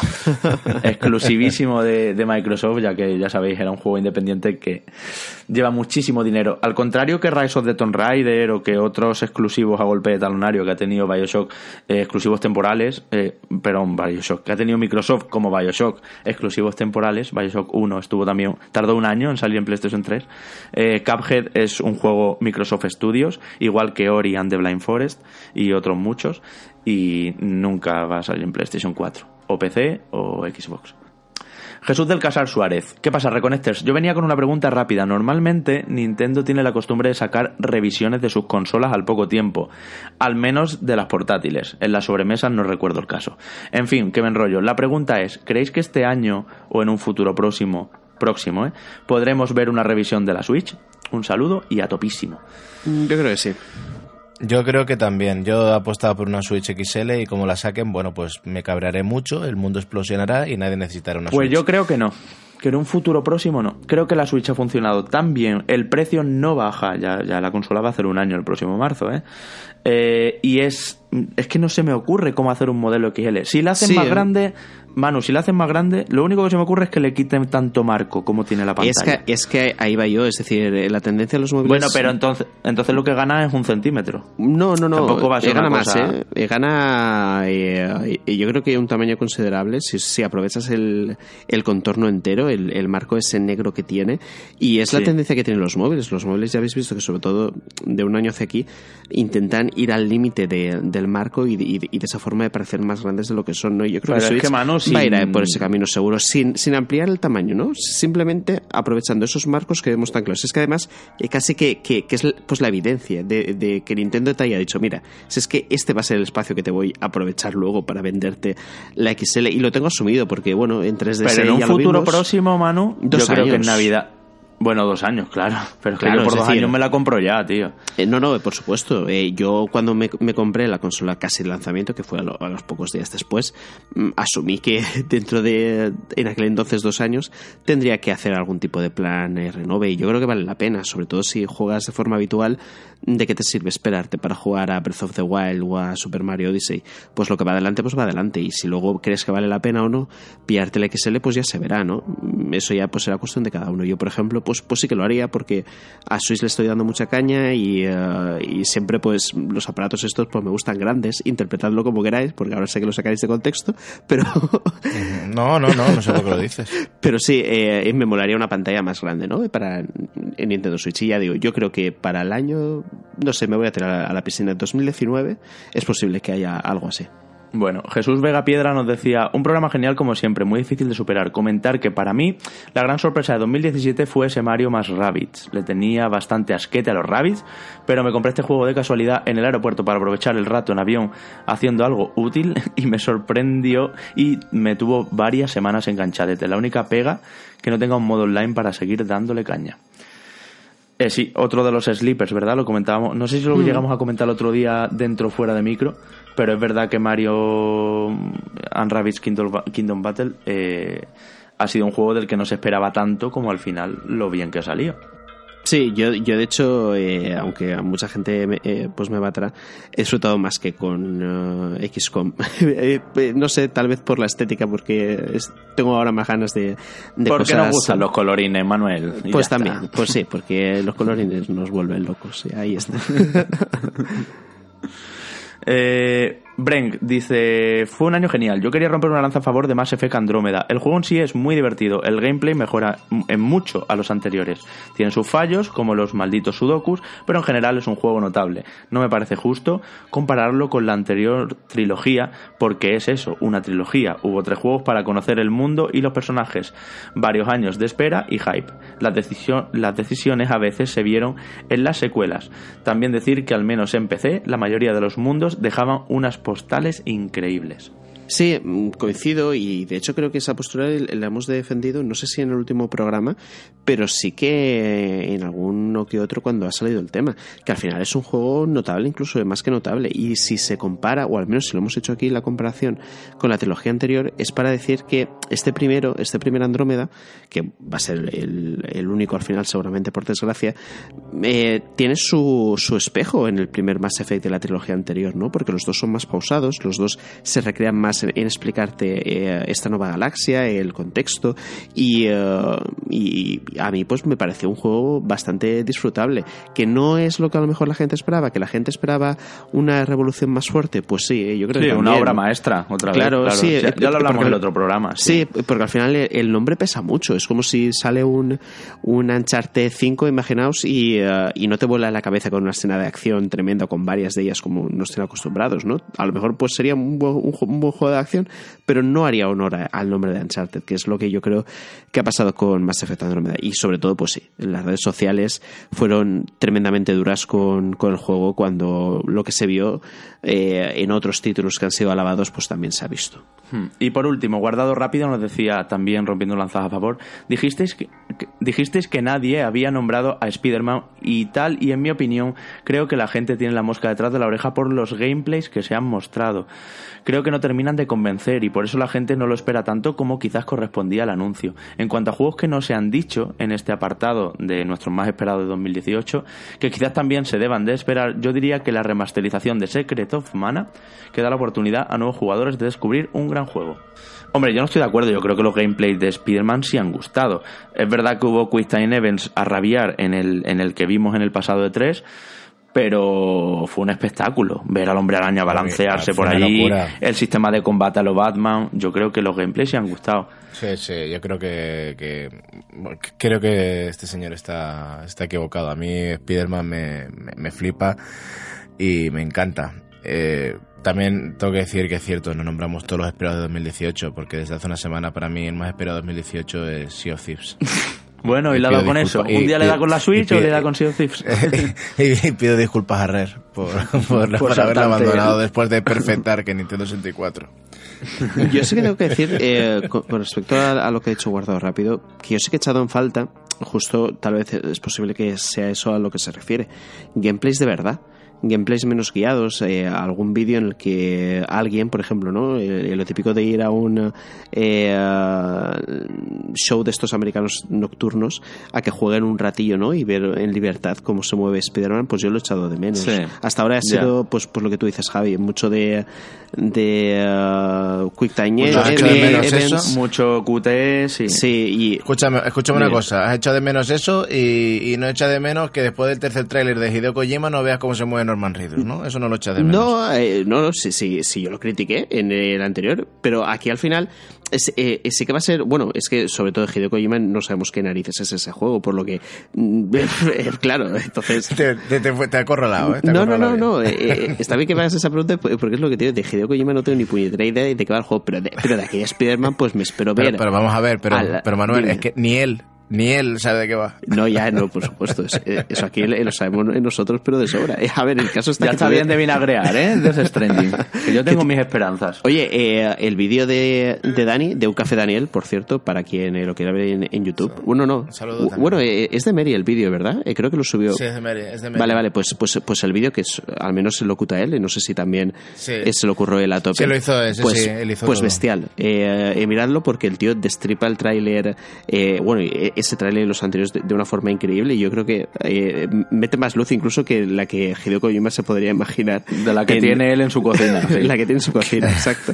Eh, entonces el caso que yo de Spider-Man me espero verlo saltar, verlo eh, por los edificios con la telaraña, pegando El Spider-Man 2 de PS2 en PS4. Exacto, yo no pido eso quiero yo. ¿Ves? ¿Ves? Al final estamos de acuerdo, hombre. ¿Ves? ¿Cómo sí? Bien. El remaster. No, no, tal cual. es que el Spider-Man 2 era una maravilla. Era una maravilla. Y, y, ojalá pudiéramos volver a ver eso. Además, es que tengo muy buen recuerdo de ese juego.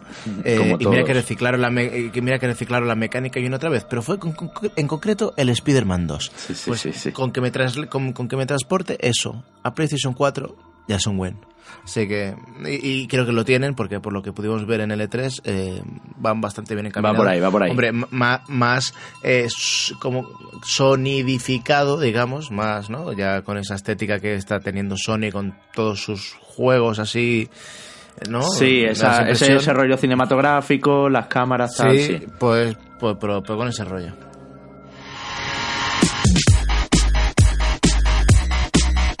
Bueno, pues vámonos, que hoy nos hemos pasado un poquito de hora como siempre, pero bueno, creemos que la ocasión lo merece. Eh, chicos, parón navideño como es habitual, ya sabéis, estos días la actualidad se frena por completo y además creemos que bueno, que estáis todos en casa de la abuela o en casa del pueblo o en casa de donde sea y que nos vendrá bien a todos frenar un poquitín hasta el jueves 11 de enero en que Reconectados, ya de 2018, volverá a la carga, como no, a las 6 de la tarde. Así que Manu Jimeno, eh, que pase felices fiestas y bueno, de todas formas estamos en contacto a través de, todas nuestras redes. Los vamos a aprovechar para recordar, ya sabéis, estamos en Twitter, en Facebook, en YouTube y en iTunes, por supuesto, además de Nivox, que es donde mucha gente suele escuchar el programa también, y también en www.patreon.com barra reconectados, que ahí tenéis toda la información de cómo nos podéis echar una manita y de paso entrar a esa locura que es el grupo de Telegram de las narices. Digo de las narices en el mejor sentido. Digo, vamos a tener que hacer dos grupos, ¿eh? Sí, porque uno, uno para todas las ofertas y las partidas que se crean y otro para hablar de cosas del programa o cómo. Eh, no sé, porque no cabe todo el mundo ahí, no sé. Estamos encantados, la verdad es que sí, con nuestros amigos Telegrams. Sí, es, es una pasada el grupo. Yo, mira, yo eh, hacemos el parón también porque cada uno pues se, pues se va de vacaciones, ¿no? Y coge vacaciones en sus respectivos trabajos y entre unas cosas y otras va a ser imposible coincidir, ¿no? Así que por eso las dos semanitas, la de Navidad y la de eh, Nochevieja y Año Nuevo de de descansito y luego ya volveremos con las pilas cargadas que el mes siguiente nos espera ese Dragon Ball Fighter Z que estoy ya súper hypeado y eso que yo no soy de juegos de lucha pero me lo voy a comprar lanzamiento sí, se está poniendo muy porque bien la tiene una pintaza mira volviendo otra vez y, parece que está intentando entrar en PlayStation a la fuerza pero el vídeo de Salva fue también bastante bueno pero bueno. aquí qué pasa sí, no, y, además, hombre cuando las cosas se hacen bien hay que exacto exacto. Entonces, eh, eh, son dos vídeos que y, ojo que ni, ni tú Sergi ni, ni tú Javi bueno tú Javi no estás en Meri pero vaya que, que podría haberme pasado Sergi durante esta semana los vídeos, pero no. Eh, los he visto yo por internet y me ha molado muchísimo y, por eso pues, pues surge. El caso es que Salva hace un vídeo explicando puta madre perdón por la expresión, eh, los diferentes combos y, cómo funciona el juego y, la verdad... Es especialista en lucha, yo sí, voy a decir de traérnoslo cuando llegue el momento Dragon Ball Fighters, ¿eh? Sí. yo, por, yo, por, yo por mí invitaba a Salva a que hablara un poquito. Además, él estuvo en, en París ahora recientemente probando... Sí, todo lo de Bandai. Hmm. todo, lo, todo lo de Bandai y dijo que lo de Dragon Ball Fighters es que es una locura. Hmm. Él estuvo ahí, además que por lo visto le dio cera a los compañeros también, que es bastante... Ella te digo que él es bastante bueno, él es muy bueno en el, en el género mm. y, dice que es, em, vamos, Goti. Sí, sí, pues... bueno. Pues el, el, vídeo es, es, que además se ve un montón de, de cosas del juego que, que, a quien tenga hype pues se lo va a multiplicar por 10. El caso es que, eh, ya para cerrar, eh, primero de todo, el, felicitarle o felicitaros las Navidades, eh, Sergi Javi, y que tengáis un feliz año nuevo. Eh, también un feliz año nuevo de Reconectados, ¿no? que vamos a entrar en 2018 los tres de la manita.